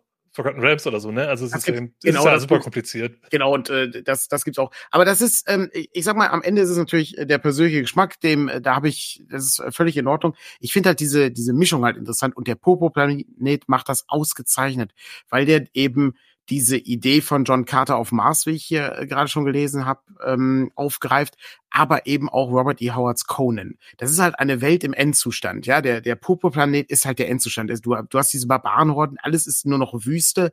Die Zivilisation, die Hochzivilisation ist völlig untergegangen und es ist nur noch in Ruinen, äh, ne, Gewalt dominiert und äh, du hast gigantische Wurmwesen, äh, die durch die, sich durch den, den purpurfarbenen Sand graben und Pilzwälder, die emporkriechen. Mhm. Ähm, was jetzt vom Setting abgesehen, also das Setting kann einen abholen oder nicht, äh, das sei dahingestellt. Ähm, aber was absolut großartig ist, ist, dass der Popo-Planet etwas macht, was ich im Rollenspiel in der Form noch nicht so gesehen habe, auf eine ganz einfache Art und Weise wir haben wie in jedem Fantasy-Abenteuer, also gerade in äh, D&D-artigen Fantasy-Abenteuern, haben wir immer dieses Ressourcenmanagement. Ja, also der Zauberer, äh, der Zauberkundige hat eben eine gewisse Anzahl an Zaubern, die kann er sprechen oder nicht. Wir haben Trefferpunkte, die gehen irgendwann weg. Je tiefer wir gehen, umso gefährlicher wird's. Gehen wir noch weiter. Wir haben Fackeln. Das ist ja jetzt, äh, ne, Andreas, äh, Shadow Dark äh, hattest, hattest du ja vor kurzem gespielt. Ja. Das ist ja etwas, äh, wo, wo das die Lichtquelle halt äußerst äh, wichtig ist oder auch bei Veins of the Earth, äh, dem äh, Lamentations Abenteuerband, wo es auch darum geht, dass eben Licht wichtig ist und wie man eben mit seinen Ressourcen umgeht. Ähm, beim Purpurplanet ist es halt absolut brillant. Du musst etwas suchen, das sind sogenannte Grünsteine, die dir dabei helfen, nach Hause zu kommen. Du brauchst davon sehr viele. Du findest aber überall kleine Splitter davon. Das sind Reste der Hochzivilisation. Und du kannst kleine Splitter kannst du halt kombinieren zu so einem großen Splitter zum Beispiel. Oder aus einem großen Splitter kannst du halt kleine machen. Und diese grünen Splitter helfen A, um nach Hause zu kommen. B, helfen sie dir aber auch, die alte Hochtechnologie in Gang zu setzen. Andreas, was kannst du damit alles machen mit dem Ding? Ja, das sind halt, man kann so Artefakte finden, die richtig fette magische Gegenstände sind und ähm, da kann man diese Grünsplitter für einsetzen. Und das Irre ist halt, dass man die sowohl für den Nachhauseweg braucht, als auch die ganze Zeit diesen Sirenengesang der mächtigen Gegenstände da hat, wo man diese, diese Grünsplitter verballert. Und dann ist natürlich noch die große, also jetzt spoilern wir wirklich massiv, liebe Leute, also ähm, dass auch diese, diese Sandwürmer, nenne ich sie jetzt einfach mal, weil die sind, haben ja da definitiv dafür Pate gestanden, diese riesigen Würmer, ähm, dass sie angelockt werden von den Grünsteinen. Das heißt, äh, genau, ähm, das heißt, wenn man davon genug hat, dass man nach Hause kommt, dann wird man dauernd von diesen Megawürmern verfolgt, ähm, die einfach auch wirklich sehr, sehr gefährlich sind, selbst wenn wir dann Stufe 4, 5 oder 6 sind. Ähm, ja. Das ist, das ist, äh, das war echt super. Also, ähm, es, ist wirklich brillant. Es ist in seiner, ja. also brillante Ideen sind ja, haben ja meistens äh, sehr, meistens sehr einfach. Ne? Also es ist so ja. diese, äh, diese Dieter Rabens Art. Ne? Also ne? Gutes Design ist einfaches Design. Ne? Ist halt nicht, ist halt nichts mehr dran. Das ist halt fantastisch. Das ist so ein, das ist, das ist ein absoluter Augenöffner. Also allein diese, weil der der Zauberkundige in DCC kann eben ja auch ähm, seine Attribute verbrennen. Also er kann ja Zauberbrand nutzen, um seine Zauber mächtiger zu machen. Das ist was Frank immer macht in unseren Runden. Der macht die Leute immer äh, hier äh, fünf Meter groß und dann äh, lösen. Ich bin mehr stark als schlau. Genau, richtig. Es, äh, du bist im Grunde der der Ralf Möller Zauberkundige in, in, in der Form.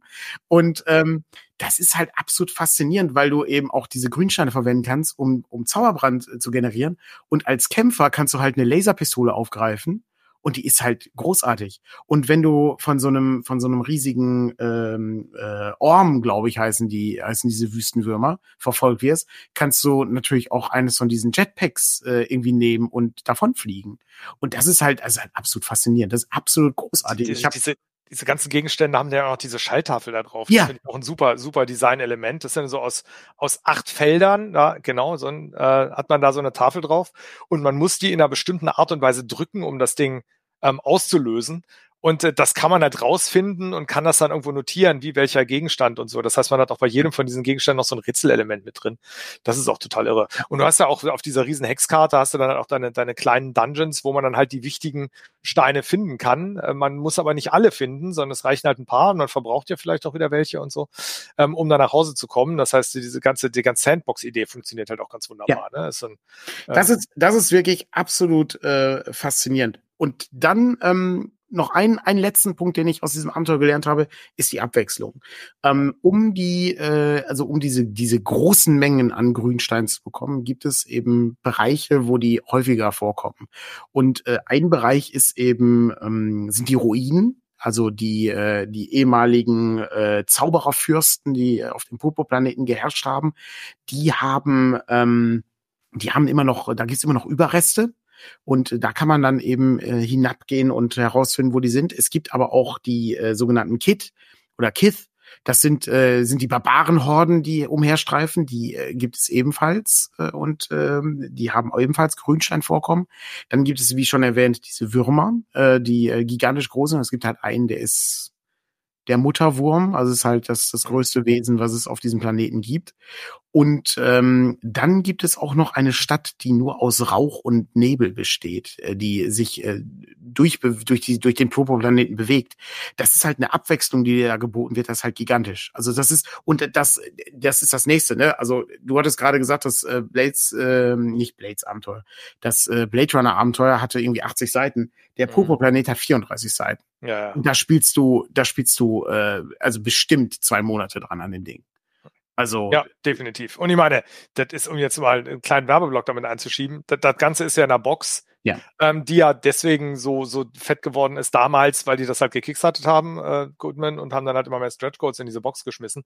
Ähm, aber das ist ja, du hast ja nicht nur dieses eine großartige Abenteuer, du hast noch einen Trichter damit ja. drin, du hast hier nochmal so ein, äh, ein Heftchen mit fünf äh, Gräbern von diesen Zauberkönigen, die man da äh, durchsuchen kann. Äh, man hat noch so ein Companion, wo dann halt die Kith als, als Charakterklasse drin sind und noch Hintergrundinformationen und so. Ähm, ein Sichtschutz ist noch mit drin und ich weiß nicht was. Also, und nochmal äh, drei Abenteuer, die im amerikanischen äh, einzeln ver äh, veröffentlicht ja, wurden, die wir stimmt. da noch mit reingeschmissen haben, wo dann irgendwie, ich glaube, eins Stufe 5 und zwei Stufe 6 oder umgekehrt. Ja, das sind dann ähm, ganz, ganz hoch, äh, hochlevelige Abenteuer. Weil, weil man immer davon ausgeht, dass man auf den Popo-Planeten immer wieder mal zurückkehrt. Also das ist immer so ein Ding, man, man findet dann immer wieder Wege zurück zu dem Popo-Planet mhm. äh, oder halt äh, auch Wege äh, zurück auf den Heimatplaneten der Charaktere. Mhm, genau. Also als, als Kampagnen-Setting absolut brillant. Also das ist wirklich fantastisch. Also das ist wirklich nach Segler auf Sternloser See und Harley Stroh hat ja, ich glaube, 50 Abenteuer so geschrieben im Laufe seines äh, bisherigen Schaffens. Nach Segler auf Sternloser See ist das das zweite Abenteuer, was ich halt wirklich als bahnbrechend sehe bei Dungeon Core Classics. Ähm, und das zeigt halt auch, äh, ne, also ich meine, klar, wir sind halt in gewisser Weise Fans, weil wir es natürlich auch übersetzen, aber man sieht eben auch die, ähm, wie, wie gut die Autoren von Goodman Games sind, also oder wie hart auch die Abenteuer spielgetestet werden. Das ist, ähm, das merkt man dem Ding komplett an. Da ist wirklich auch kein Gramm Fett mehr dran an dem Abenteuer. Also ich würde mal sagen, für ein anderes großes äh, Rollenspiel wäre das mindestens 90 Seiten Hardcover. Der, 240. Wahrscheinlich, wär, ja, genau, wahrscheinlich sogar das 200, Doppelte, 256 fettes ja. Buch mit ganz viel Fließtext und ganz viel bunten Bildern. Ja, selbstverständlich. Ja. Ähm, und alles Schlauch. Das ist das Hauptproblem. Und, und alles Schlauch. Und alles Schlauch. Und, ja, genau, und alles wird zum Schlauch geklappt. Das ist, halt, das ist halt super schade, weil das ist, wie gesagt, ich sag das ja häufig, du kriegst irgendwie auf 20 Seiten DCC kriegst du halt mehr, hast du, hast du mehr erlebt auf, als auf 240 Seiten bei anderen Rollenspielen. Das ist, ich, ich weiß, es ist, es ist halt schwer, weil wir es, weil wir es ja auch machen, aber es ist wirklich beeindruckend. Ich kann das wirklich nur jedem empfehlen, einfach mal auszuprobieren. Ja, sonst würden wir es ja nicht machen. Ja, ich wollte gerade sagen, wir machen es ja, weil es cool ist und ja. nicht, wir, also, mein klar, reden wir auch drüber, weil es cool ist, und, aber Abs absolut. Ich, Moritz, Moritz schreibt gerade, das äh, hier Undying Sands und Bottle C äh, fand er echt spannend. Hat er auch im Gruftschrecken äh, Podcast besprochen. Das ist auch fertig. Also Günther hat das, äh, hat das bearbeitet. Äh, Moritz hat ja auch äh, mitgemacht beim Lektorat, glaube ich. Ähm, also insofern da, äh, das, das kommt auch demnächst. Das ist ein Hex, äh, Hexcrawl, der auch sehr spannend ist, den man aus der, tatsächlich aus der Tüte heraus spielt, mehr oder weniger. Ähm, also wie Carcassonne oder so, ne? Du genau, oder, oder immer, Siedler, immer ne? da, wo du als mhm. nächstes hingehst und legst es an. Ja. Ja, ja, bin ich auch gespannt drauf. Ja. Und äh, während äh, Travio schreibt, dass er mit DCC nicht warm wird, das ist nicht schlimm. Also es gibt genug andere Spiele. Das ist völlig okay. Ähm, ich äh, muss ja nicht mit uns spielen. Genau, einmal das und und das das zweite ist einfach, ähm, ich was ich eben faszinierend finde, ist, das einfach mal auszuprobieren. Und das, das ist dann nicht schlimm, wenn man das nicht mag oder so, aber ähm, ich, als ich das auf der letzten Hannover spielt, die es gab, mit Andreas gespielt habe, wo Robin Laws da war, äh, als äh, Stargast, ähm, und das ist viele, viele Jahre her, mhm. dass ich, ich konnte, ich konnte nicht glauben, dass das unterhaltsam ist, mit vier Charakteren durch einen Dungeon zu gehen und die sterben alle. Und das ist, also ist nach, das hat mich, das hat mich geprägt bis hin zu, dass wir es halt gemacht haben. Ich weiß gar nicht, wie häufig ich schon gehört oder gelesen habe, dass irgendjemand sagte, DCC hat mein Spielleiter-Dasein verändert, nicht im Sinne von, oh Gott, ne, leuchtende ja, ja. Äh, oder so, sondern ähm, da oh, sind einfach. Das macht nur PBTA. Das, da, genau. Ähm, sondern da sind, sind so bestimmte, ähm, bestimmte Dinge drin, die das Spielleiten verändern. Man sieht bestimmte Dinge anders mhm. und ähm, lernt, wenn ich das jetzt mal so, so arrogant irgendwie oder so, so hochgestochen sage, man, man lernt halt bestimmte Dinge über das, das, das Spielleiter-Dasein, ähm, die man vorher vielleicht nicht wusste. Und die Freiheiten eröffnen und eine gewisse Form von Spannung mhm. eröffnen und so, die man vorher halt nicht kannte. Aber keine Frage, allein die Grafik von DCC ja. ist ja was, was wirklich polarisiert. Absolut. Ähm, entweder man findet das so cool wie wir oder eben nicht. Ja. Ähm, ist ja, wird ja keiner gezwungen. Also ist so ein, Absolut. Man muss, man muss, ne, ist so ein, es ähm, ist, aber es mal auszuprobiert haben, kann ich jedem nur empfehlen, irgendwie auf einer Con mal so einen Trichter mitmachen. Ja. Ähm, es ist mindestens unterhaltsam und auch wenn man da nicht, nicht grün mit wird hinterher, alles gut, aber dieser eine Spielabend, der war unterhaltsam, der war gut, wettig, gebe ich Brief und Siegel. Ja. Ja. Deshalb, also das ist, das ist ganz interessant und äh, das lernt man ja im Grunde bei jedem DCC-Abenteuer ähm, und ich finde, da äh, kann man, das kann man ruhig einmal ausprobieren. Also das mhm. ist, das ist ganz okay. Und dann kann man es immer noch lassen. Und ne, man, man muss es auch nicht ausprobieren. Wenn man lieber andere Sachen mag, dann kann man auch ganz andere Sachen. Das ist, das ist völlig in Ordnung. Wir haben. Ihr produziert ja genug anderen Kram. Genau. Ja, es gibt auch anders. genug Rollenspiele. Auch von anderen Verlagen gibt es genug Rollenspiele. Das ist völlig in Ordnung. Ja, aber die anderen Verlage, Verlage, sind alle doof. Ja, sehr gut. Apropos andere Verlage. Apropos andere Verlage. Ach nein, hoppla. Äh, Andreas hat ja noch eins aus unserem Verlagsportfolio rausgesucht, was ihn fasziniert hat. Genau, und dann nehme ich das doch einfach mal, wenn wir im Werbeblock sind. Und zwar äh, habe ich das wahrhaftig hauptsächlich rausgesucht, weil ich da zweimal großen Spaß mit hatte, klar. Ähm, aber auch, weil ich da viel draus gelernt habe, nämlich äh, unter der Maske für Dread. Ja.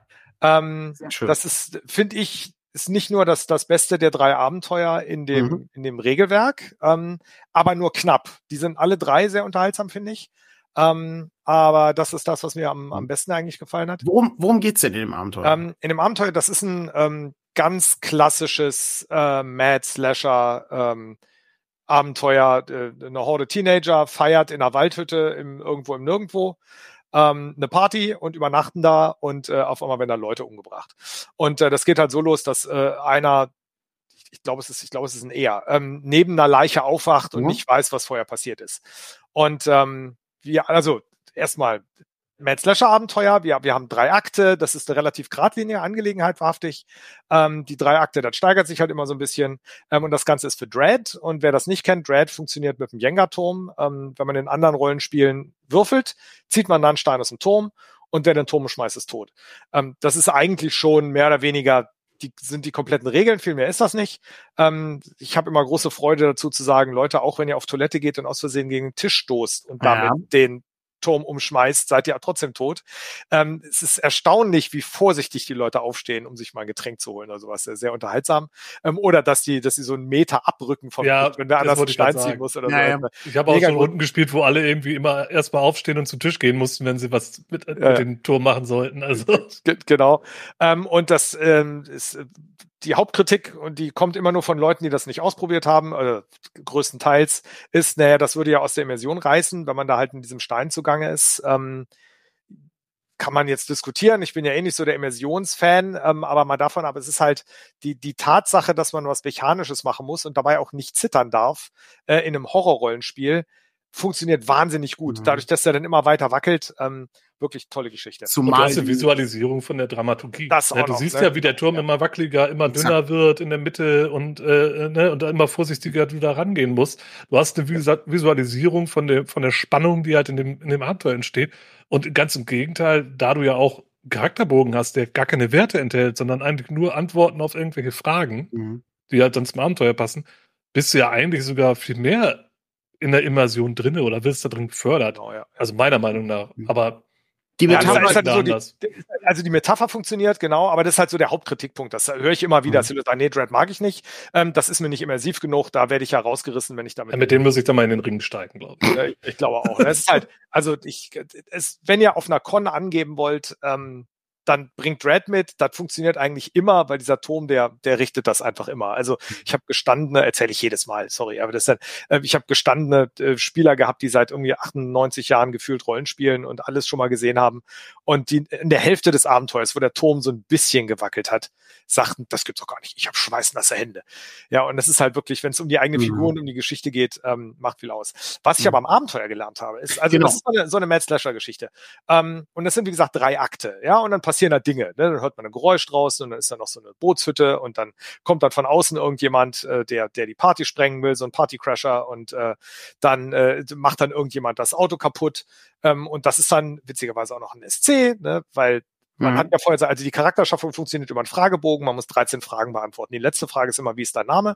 Und die ersten zwölf sind Suggestivfragen, die zu dieser Person passen. Hm. Warum hast du immer ein Messer in der Tasche? Genau, ne? Oder warum, warum hast du, genau, warum hast du ein Messer mit auf die Party geschmuggelt? Mhm. Oder warum hast du das Auto kaputt gemacht? Das ist dann halt eine von diesen Fragen. Und das ergibt sich dann halt in diesem Spiel. Ähm, die große Pointe von dem Ding ist, sorry, ich muss spoilern, ähm, dass nicht festgelegt ist, wer Mörder oder Mörderin ist, sondern das ergibt sich im Spiel.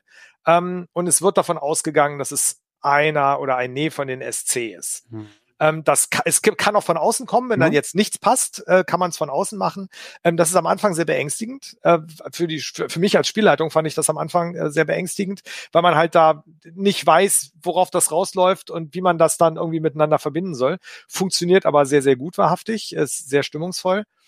Ähm, und wie gesagt, die geradlinige Story, da, also das ist eine, was man lernt. Geradlinige Story ist nicht zwangsläufig schlecht, sondern wenn man das einfach so macht, dass man den Leuten Impulse gibt, und die dann daraufhin handeln, ähm, und zwar frei handeln können, ist das okay. Ja, das ist so vielleicht dieser Unterschied zwischen, zwischen schieben und ziehen. Mhm. Ja, wenn ich, wenn ich Hinweise hinlege, das kann man da ganz gut draus lernen. Wenn ich, wenn ich Hinweise auslege, die ziehen, die, die anlocken und die Gruppe dazu bringt, in die Richtung zu gehen, wo ich hinhaben will, dann funktioniert das gut. Wenn ich Teile im Abenteuer habe, die, die, die Leute in eine bestimmte Richtung drücken. Sowas wie, du musst gefangen genommen werden oder irgendwie sowas. Mhm. Das funktioniert nicht. Und das Abenteuer zeigt sehr schön, wie das funktioniert. Ähm, was aber für mich noch viel wichtiger war, ähm, das wurde mir richtig bewusst erst, als ich später unter Druck geschrieben habe, dass äh, Zombies in der U-Bahn, Dread-Abenteuer, was ihr ja auch veröffentlicht habt. Äh, unter ähm, Wut, unter Druck ist, äh, hat John Tynes oh, geschrieben. Entschuldige bitte, unter Druck hat John Tynes geschrieben. Unter Wut heißt es, jetzt kenne ich mein eigenes Abenteuer nicht.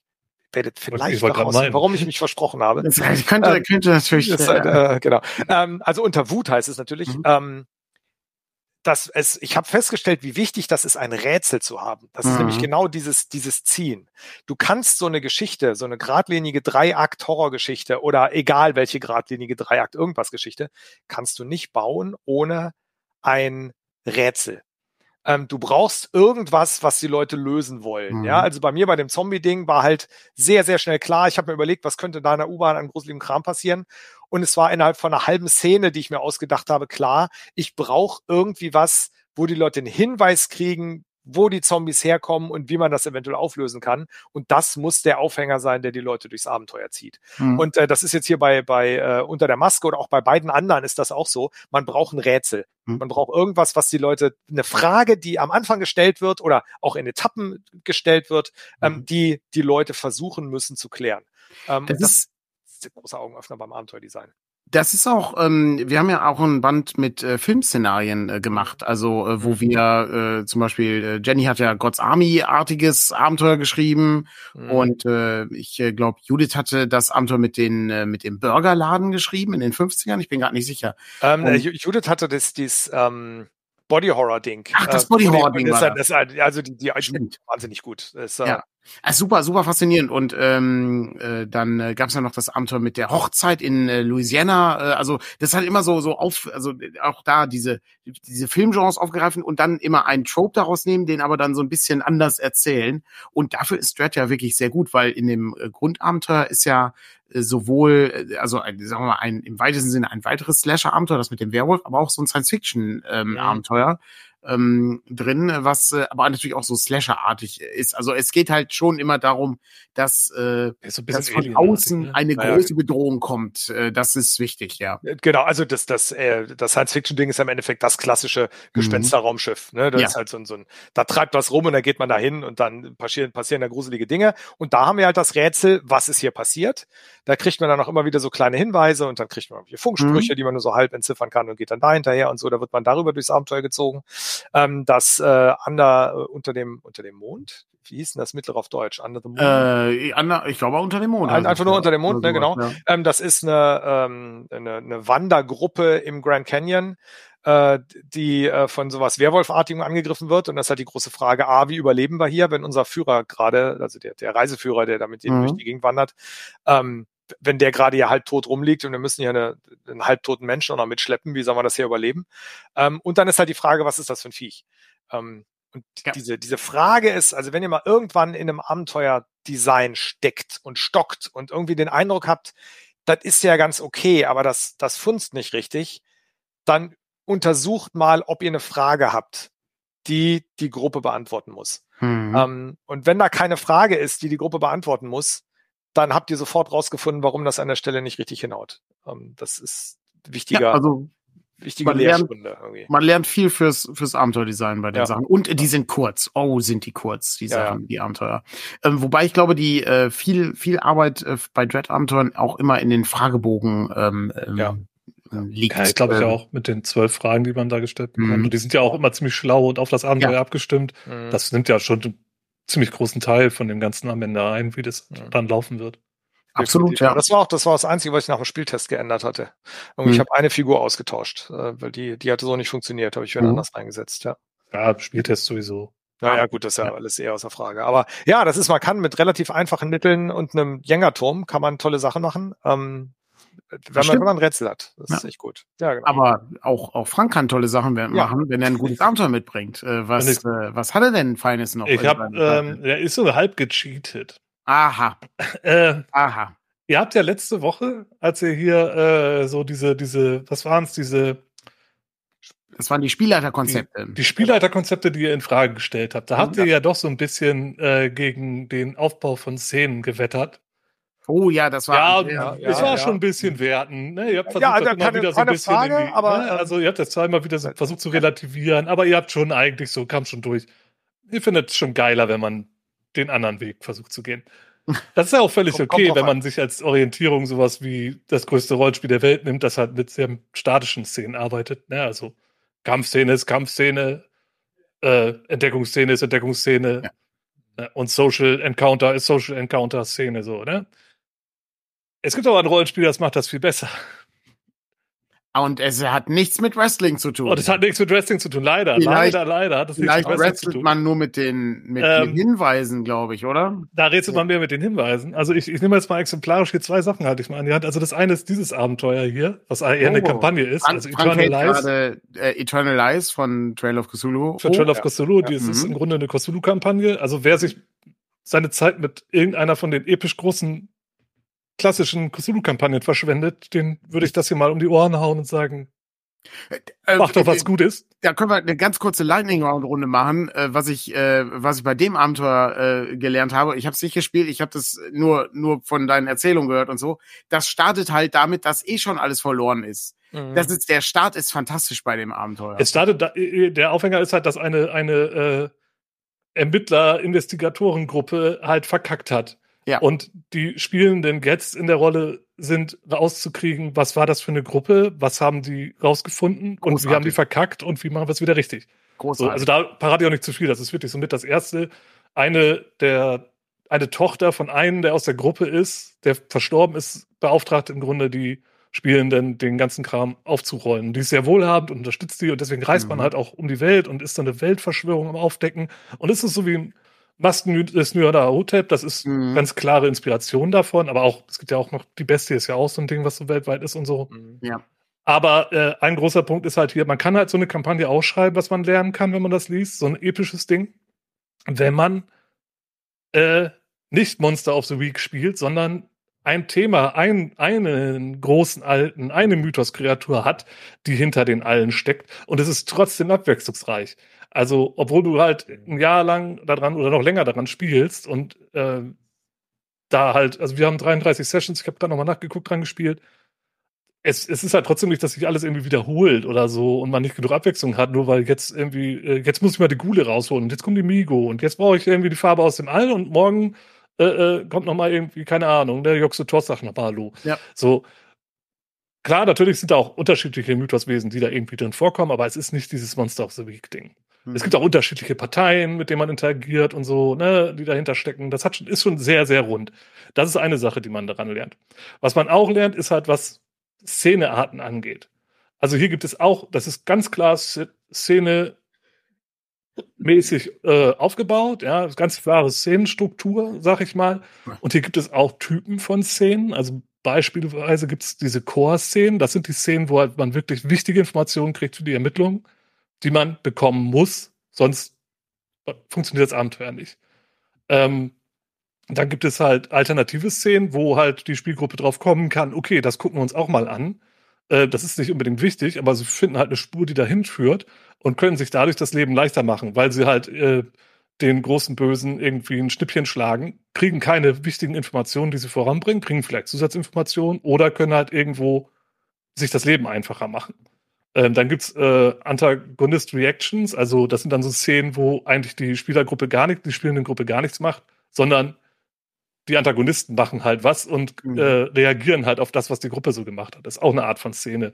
Dann gibt's halt noch Travel-Szenen, es gibt die Source of Stability-Szenen, das sind die Szenen, wo das persönliche Umfeld der Charaktere halt angespielt wird.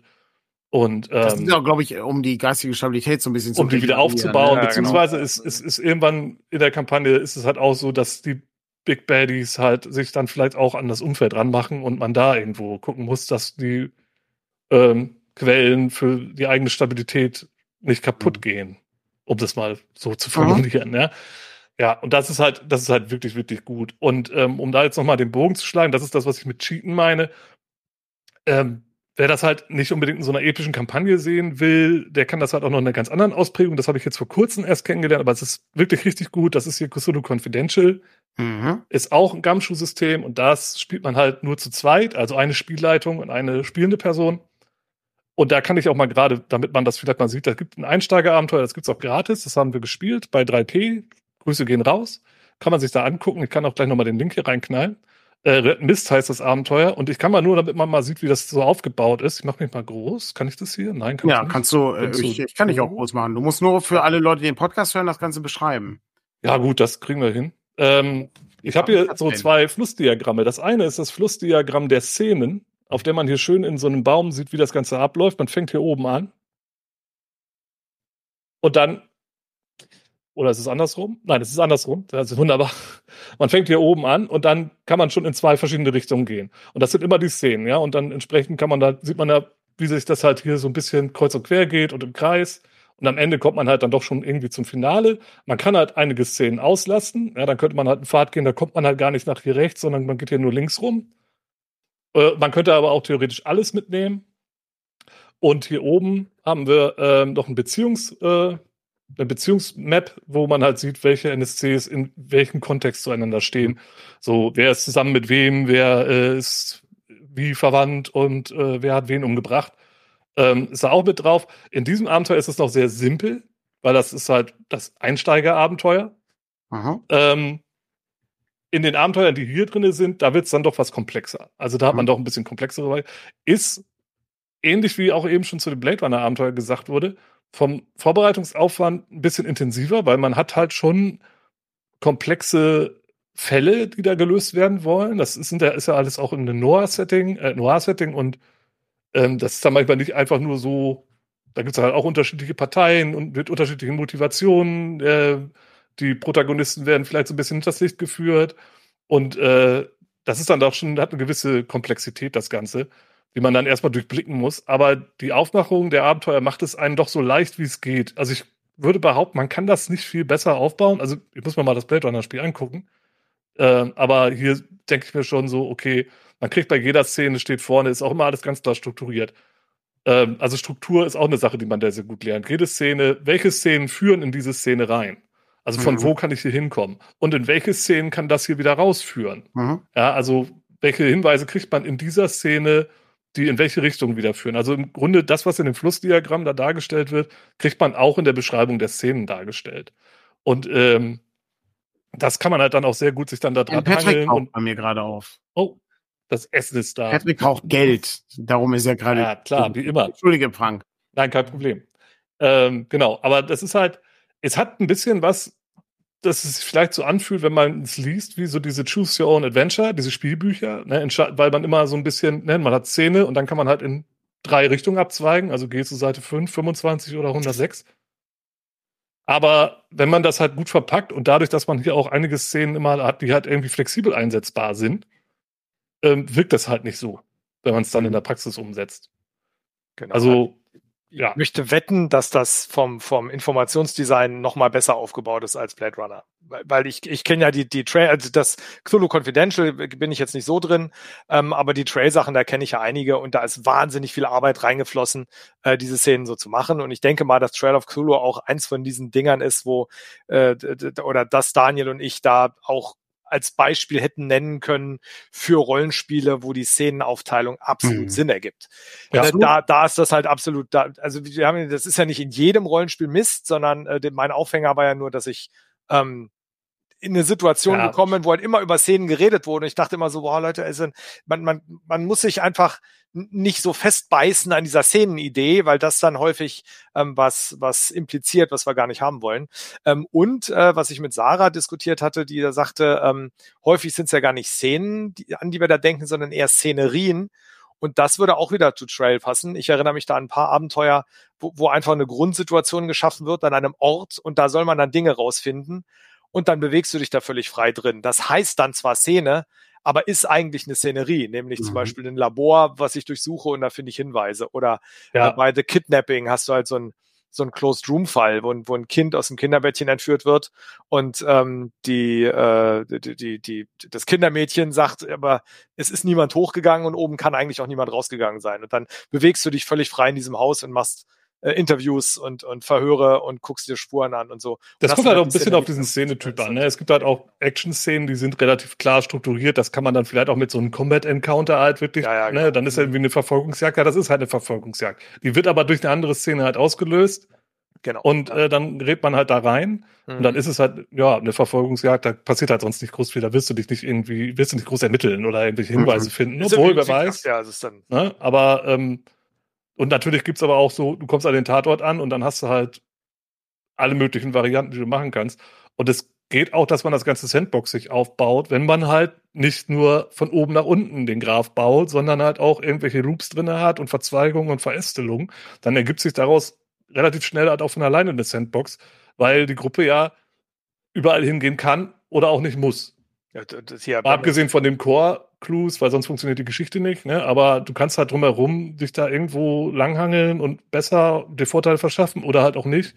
Oder halt auch Nachteile, ne? Ganz wie du Lust hast. Und das ist halt wirklich, ähm, ja, also ich finde das, ich bin ein Riesenfan von dem Spiel und auch von dem, äh, von dem System, weil das sich auch auf den anderen ähm, Spielen, die halt mit Gumshoe rauskommen, halt abbildet. Also Knights mhm. Black Agents ist ähnlich aufgebaut. Da gibt's andere Szenentypen und es ist halt auch ein anderes Feeling, das da transportiert wird. Aber dieser, diese schlaue, strukturierte Aufbau, den findet man da genauso wieder. Ja, das und das war für mich halt auch ein totaler Augenöffner, als ich damit angefangen habe, im Vergleich zu diesen ewig langen Fließtexten. Ich weiß nicht, ob es inzwischen besser ist bei Cthulhu, bei, bei Pegasus, also den Standardkram. Ich, ich hoffe es. Ein bisschen, ja. Ähm, aber damals war es halt da wirklich so in den, in den Nullern und Anfang Zehnern wirklich voll mit Fließtexten und unübersichtlich und du musst dir die Hinweise raussuchen und Sackgassensituationen. Das war schon wirklich ein Problem. Und hier ist es dann doch sehr schnell transparent, wenn du eine Sackgasse irgendwo hättest, alleine wie du die Abenteuer schreiben musst, wenn du dich an diesen Vorgaben hältst. Ja, da lernt man, da lernt man deutlich, ja. äh, wie äh, ein Abenteuer aufgebaut sein. Äh, und das sollte. gibt's halt in allen Ausprägungen. Es gibt auch One-Shot-Abenteuer, ne? Also dieses Cthulhu Confidential haben wir jetzt zwei Sessions dran gespielt. Schafft man vielleicht auch in einer, wenn man ähm, die Konzentration dafür hat. Zu zweit ist halt ein bisschen anstrengender, ganz klar, ja. weil beide Beteiligten sind halt immer im Fokus, sind immer gefordert. Du kannst dich nicht mal zurückgehen und sagen, so, jetzt lass ich mal die Gruppe machen, so als Spielleitung, oder ja, ich lass mal die Mitspielenden irgendwie mal ein bisschen nachdenken oder mal ein bisschen rätseln und ich kann mal kurz ein bisschen mhm. zuschauen. Das, das geht halt nicht. Das funktioniert nicht. Und dementsprechend, ähm, ja, Dementsprechend ist das, ist das ein, ist es ähm, ein, eine andere Art von Spiel. Ich erinnere mich, dass äh, Ralf äh, Sandfuchs hat mal einen Artikel geschrieben ähm, für Cthulhu's Ruf damals noch. Das war Rollenspiel im Duett, äh, war das. Ähm, und ähm, Ralf Sandfuchs äh, sitzt ähm, eine hinter mir in, äh, in dem Raum und äh, ist schon dabei. Der regt sich gerade schon über uns auf, ja? Er ist schon, bei, schon dabei, das Essen zu essen. Ähm, und äh, Patrick schreibt mir hier gerade, Daniel, das Essen ist da. Das, äh, natürlich ist natürlich ein Problem. Ähm, aber äh, Frank, du hast noch einen Tipp äh, für alle Leute, die den Podcast hören. Äh, lese ich es kurz vor. Das äh, Cthulhu Confidential Let's Play gibt's auch bei 3P. Und den Link dazu äh, findet ihr dann äh, sicherlich problemlos äh, unter diesem Artikel hier oder unter dem Podcast oder natürlich einfach suchen. Ne? Also Genau, einfach suchen. Also so viel Cthulhu Confidential äh, Videos gibt's auf YouTube nicht. Da kann man auch einfach noch suchen. Dann wird man, wenn man da noch auf Deutsch ein bisschen guckt, dann ja, genau. bleibt nicht viel übrig. Hervorragend. Ich äh, würde sagen, wir machen noch die, wir machen noch schnell die Lightning Round und dann müssen wir ganz, ganz schnell sein und äh, dann ähm, können wir den äh, Podcast äh, bzw. diesen Abend zu einem Ende bringen. Und zwar, ähm, ich mache einfach mal äh, mein Abenteuer, was ich, äh, was ich habe. Ich muss aber kurz nachgucken, äh, wie es genau hieß. Ähm, es ist äh, The Vengeful Dead von John H. Code Dritten. Und zwar aus dem Band Bumps in the Night auch für Cthulhu, allerdings von ähm, nicht Pelgrim Press, sondern Pagan Publishing war es, äh, die den Band rausgebracht haben. Und das ist eine Zombie-Geschichte und das ist eine Zombie-Geschichte, der ich nochmal etwas Neues abgewinnen konnte, weil nämlich die Art und Weise, warum dich die Zombies verfolgen, genial ist. Ebenfalls eine ganz kleine Methode, warum das so ist und äh, führt sofort zu diversen Konflikten die unter den Überlebenden stattfinden. Das möchte ich nicht spoilern. Das äh, werden wir noch mal genauer in einem Abenteuer erforschen machen. Ja, genau. ähm, weil das äh, lohnt sich. Das Abenteuer habe ich nämlich geleitet, äh, damals auf einer Con, auf der Cthulhu-Con und äh, da war auch unser Layouter Pepe dabei. Und äh, das war äh, von allen Zombie-Szenarien, die ich so gelesen habe, war das mit eines der interessantesten. Abgesehen jetzt natürlich von Unterwut, was Andreas geschrieben hat. Selbstverständlich, ja klar. Andreas, ja, genau. also ich würde, ich würde mal sagen, Vengeful Dead ist, äh, was für mich das Blade Runner Abenteuer ist, ist für dich Vengeful Dead. Das äh, wird auch bei jeder, bei jeder Gelegenheit raus. Ist das auch stimmt. wirklich ein schönes, schönes kleines Abenteuer. Äh, bei mir ist es, äh, deswegen habe ich mich vorhin versprochen, unter Druck. Äh, auch wieder Pagan Publishing, das spielt in einem U-Boot, äh, 500 Meter unter Meeresspiegel, was äh, ein Forschungs-U-Boot, was äh, zum einen Relier entdeckt äh, und zum anderen von tiefen Wesen angegriffen wird. Und die Hauptaufgabe ist es, lebendig wieder an die Wasseroberfläche zu kommen. Ähm, und das funktioniert mit einem, also da wird sehr viel Arbeit reingesteckt in dieses Abenteuer zu beschreiben, wie man einen stimmungsvollen Tisch baut. Und äh, ich bin aus diesem ganzen also immersiv. Es ist, also es ist kein, kein, also man baut keinen Tisch. Ach so, nein, nein, das beschreibe ich gleich. Natürlich. Naja, das, man baut keinen Tisch, sondern wie man, wie man die Szenerie, äh, wie man den Spielraum ja. vorbereitet, dass das halt gut wird. Und äh, da, da bin ich lange, eigentlich lange raus aus dem Thema. Ich habe inzwischen freue ich mich, wenn ich ein Blatt Papier habe, ein paar Plastikwürfel und einen Bleistift und dann zocken wir einfach los. Bitte bei heller Beleuchtung, wo auch meine alternden Augen den Charakterbogen vernünftig lesen können und so. Und das ganze Musik machen und dunkle Musik, äh, dunkles Licht nur und Stimmungsbla, finde ich inzwischen eher nervig. Aber da funktioniert das. Ich, äh, die haben vorgeschlagen, ähm, sämtliche äh, Lichtquellen äh, mit blauen äh, Glühbirnen zu versehen. Damals gab es noch echte Glühbirnen. Ähm, das, also, dass man, dass man alles in Blau getaucht hat. Ähm, da braucht man dann aber auch wahrhaftig Taschenlampen, um die Charakterbogen zu lesen. Das ist dann, das ist zu dunkel. Ähm, und die hatten Wahlgesänge, die im Hintergrund laufen sollten, damit man diese Unterwasserstimmung mhm. hat. Und dieses Blau und Wahlgesänge ist irre gut. Ähm, die Gruppe trennt sich zwischendrin. Man hat acht äh, Spieler und Spiel, äh, Spielerinnen und ähm, äh, die trennen sich zwischendrin. Und äh, dann soll man mit Walkie-Talkies oder wir haben so Babyphone genommen, ähm, äh, kann man dann mit zwei Spielleitern, ähm, kann man mit getrennten Gruppen weiterspielen und die Gruppen unterhalten sich dann über diese Walkie-Talkies, ähm, was, was wirklich auch sehr, sehr gut funktioniert hat. Ähm, und wir haben das ein bisschen abgewandelt. Ich fand die Wahlgesänge fand ich ein bisschen nervig. Ähm, ich habe irgendwo gefunden ein Echolot-Piepsen, ein leises. Ähm, was dann einfach in Dauerschleife lief. Ähm, und wir haben zusätzlich zu dem blauen Licht noch eine grüne Lichterschlange gekauft, die wir einfach über den Tisch gelegt haben, äh, so dass man die Charakterbögen lesen konnte, weil das grüne Licht etwas heller war und halt auf dem Tisch mhm. lag, direkt neben dem Charakterbogen. Ähm, die, die, das, das, ähm, äh, die äh, Karte von dem U-Boot, die kann man, kriegt man in A3, kann man sich dann ausdrucken und kann das aneinander kleben und legt das halt auch auf den Tisch, äh, dass die Leute mal wissen, wo sie sind und was sie da machen und die Beiboote haben dann auch nochmal ein eigenes Kärtchen und so. Also was Stimmung angeht, auch ein sehr geradliniges Abenteuer, wieder der Beweis, dass sowas durchaus funktioniert, wenn man zieht und nicht drückt. Und ähm, die Stimmung ist irre. Also man verlässt einmal zwischendrin kurz den Raum, weil man wie üblich Konnsituation mal kurz auf Toilette muss oder, oder sich ein Bier holt oder so. Und dann betritt man den Raum wieder und ist wirklich in einer völlig anderen, in einer völlig anderen Welt, in einem relativ dunklen Raum mit Blau-Grün und Echolot und so. Das ist, das ist völlig irre.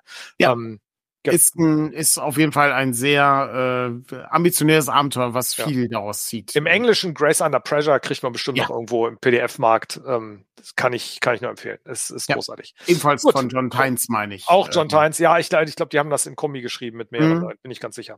Für, für Cons extra. Hervorragend. Frank, dein letztes Abenteuer in der Lightning Letztes Abenteuer kann ich auch, kann ich auch echt kurz fassen, weil da haben wir bei äh, in unserer Podcast-Reihe auch schon drüber gequatscht. Aber ich dachte mir, ich nehme es einfach mal mit. Ähm, wir haben über äh, Blood in the Chocolate äh, gesprochen oh, ja. in dem mhm. Podcast. Das ist dieses hier für Lamentations of the Flame mhm. Princess, ist das. Lässt sich aber auch mit trotzdem für die spielen oder DCC oder dann ja. oder E5, F5E, wer da Bock drauf hat, das geht alles. Was irgendwie mit einem W20 ist, ja. Alles, was irgendwie mit einem W20 ist und irgendwie so Fantasy-mäßig. Und ähm, das ist halt das Willy Wonkas Schokoladenfabrik-Abenteuer, ja, wer es nicht kennt. Also die Details könnt ihr euch gerne in der Podcast-Episode anhören. Ähm, da will ich jetzt gar nicht so drauf eingehen. Also es hat auch Probleme, das Abenteuer, ja. die wir auch in dem Podcast besprechen. Ähm, da will ich jetzt auch gar nicht, das will ich gar nicht jetzt auf, aufmachen, die ganze, das, das ganze Fass. Völlig, völlig egal, ja. Ne? Ähm, was, was, ich will ja darauf eingehen, was man da lernen kann. Und was man hier sehr schön lernen kann, ist halt, wie man eine Geschichte in einen Dungeon erzählt. Und die, und die Hintergrundgeschichte des Dungeons ja. in dem Dungeon erzählt, ohne dass da jetzt irgendwie der, der weißbärtige alte Mann äh, am Anfang dir erzählt, hier, da ist der, der Hügel des Grauens und da drinnen wohnt mhm. äh, Azatot und der hat irgendwie keine Ahnung, sondern du in aktiv in dem Dungeon halt reingehst und da Sachen findest und entdeckst und auf Dinge stößt, die dir halt schon ein Gefühl dafür geben, was ist die Geschichte hier, wie funktioniert das, warum sind Dinge so, wie sie sind und auf was müssen wir uns hier einstellen, was noch so mhm. kommen wird. Das ist recht schlau gemacht hier da die ersten Räume das halt so ein bisschen machen. Es ist nicht schlauchig, aber die ersten Räume sind halt die ersten Räume. Und ab dann geht's halt in alle Richtungen. Dann könnten die Spielenden machen, was sie wollen. Und das Tolle bei dem Abenteuer ist, man kann diese ersten Räume, die diese Geschichte erzählen, auch komplett überspringen, wenn sich die Gruppe clever anstellt oder eine clever, clever ein, einen kreativen Ansatz hat. Entschuldigung. War da ähm, ein Würfel noch dann können Sie das, Ralf, äh, ja, dann können Sie das komplett überspringen, den ganzen, ähm, Intro-Teil und gleich direkt in, ins ans Eingemachte gehen, dann stellen sich natürlich viele Fragen und es wird auch sehr viel gefährlicher, weil man halt sich auf bestimmte Dinge nicht einstellen kann. Aber, also es ist nicht uninteressant, aber ne, das ist halt so wie halt so Oldschool-Abenteuer halt auch mal ausgehen können. Ne? Mal so, mal so. Also das ist ja auch an der Stelle flexibel genug, dass, wenn man sich schlau anstellt, sich den ganzen Kram sparen kann, natürlich auch ein paar gefährliche Situationen dadurch vermeidet, äh, aber eventuell dann auch noch ein bisschen überrascht wird von einigen Dingen, die man vielleicht hätte doch mitbekommen können im Vorfeld. Mhm. Und das hat die Gruppe, mit der ich das gespielt habe, natürlich auch gemacht. Die haben den ganzen Intro-Kram übersprungen. Dadurch ist mir das auch erst richtig aufgefallen, weil die haben sich dann halt Fragen gestellt, die man sich nicht stellen würde, wenn man halt am Anfang den, den Dungeon halt, den Bereich mitgenommen hätte. Aber es hat trotzdem halt Spaß gemacht, das Abenteuer hat funktioniert, insofern nur eine Bestätigung dessen, dass es halt auch klappen kann. Und das finde ich halt auch echt interessant, wenn man halt sieht, man kann Abenteuer so schreiben, dass der Hintergrund erklärt wird. Der ist aber auch optional, das funktioniert auch ohne und du kannst ihn halt auch komplett überspringen. Das ist halt irgendwie so eine Sache, die sich hier sehr gut abbildet. Stimmt. Plus, es ist von dem Aufbau und von der Struktur her auch sehr gut. Äh, so ein bisschen sogar vorgreifen auf dieses OSE-Format wie bei Wintertochter mhm. mit diesen Bullet Points. Mhm. Es ist nicht ganz so stringent, was diese Bullet Points angeht und diesen knappen Beschreibungen von Kerninformationen in den Räumen und den Gegnern und so. Aber es geht schon sehr in diese Richtung. Mhm. Ja, definitiv. Also äh, wer da mehr drüber hören möchte, kann äh, sich die Podcast-Episode anschauen, die wir dazu aufgenommen haben. Ist schon ein bisschen her. Ja. Ähm, aber trotzdem äh, verliert nicht an Aktualität. Äh, wir sezieren das Abenteuer einmal komplett und äh, gehen dabei auch äh, auf äh, Willy Wonka natürlich ein. Was, äh, ja, genau, das ist halt auch ein Thema, was ich jetzt gar nicht angesprochen habe. Also das ist auch ziemlich weird und einige Sachen sind auch da drin, wo ich sage, das habe hab ich auch so nicht übernommen. Nee. An einigen Stellen sollte man das, vielleicht das, Schere ansetzen. Ich, ich glaube, das sollte jeder. Aber das seht ihr selber, wenn ihr das Abenteuer lest. Ähm, ja. Oder den Podcast hört, da reden wir darüber. Es ist auch schon ist von 2019, sehe ich gerade. Ist schon ja, eine Weile her. Ist schon, ist schon ein bisschen her, ja, das stimmt. Ja, gut, das, ähm, das war unser heutiger Abend zum Thema Abenteuer, äh, die wir gut finden und von denen wir was lernen können. Wir haben eine ganze Menge Abenteuer besprochen. Ich, äh, wenn ich das richtig äh, notiert habe, dann hatte äh, Andreas äh, unter der Maske für Dread äh, das Blade Runner Starter Set Abenteuer und äh, unter Druck. Bei Frank gab es äh, die Gruft der Schlangenkönige. Äh, Red Mist hieß das äh, Cthulhu Confidential. Red Mist ist das, äh, genau, das Cthulhu Confidential genau. Abenteuer und Eternalize die Kampagne. Genau, und äh, dann jetzt äh, Blood in the Chocolate noch als letztes. Und Stimmt. ich hatte ähm, Eyes of a Stranger für Cthulhu Gaslicht, Panik auf dem Purpurplaneten für Dungeon Core Classics und zum Schluss noch als Ergänzung Venge The Vengeful Dead für ebenfalls für Cthulhu, aber diesmal in den 20er Jahren aus dem Hause Pagan Publishing. Großartig. Vielen Dank fürs Zuschauen. Wir wünschen allen noch eine sehr schöne Woche. Ähm, da, ob wir diese Montagssitzung weitermachen, weiß ich noch nicht. Da müssen wir mal gucken. Ich äh, hoffe jedenfalls, dass wir ein bisschen Interesse wecken können für diese Abenteuer. Ich hoffe natürlich auch, dass wir Interesse wecken können für die Vorbestellung Abenteuer schreiben, die nicht grottenschlecht sind, äh, denn die läuft immer noch und die läuft noch bis zum 2. Januar. Falls ihr da Interesse dran habt, da ist die Chance hoch, ähm, dass wir noch ein Essayband dazu machen, wo eben noch mehr Autoren und Autorinnen dazu schreiben, äh, was für tolle Abenteuer es gibt und was man von denen lernen kann.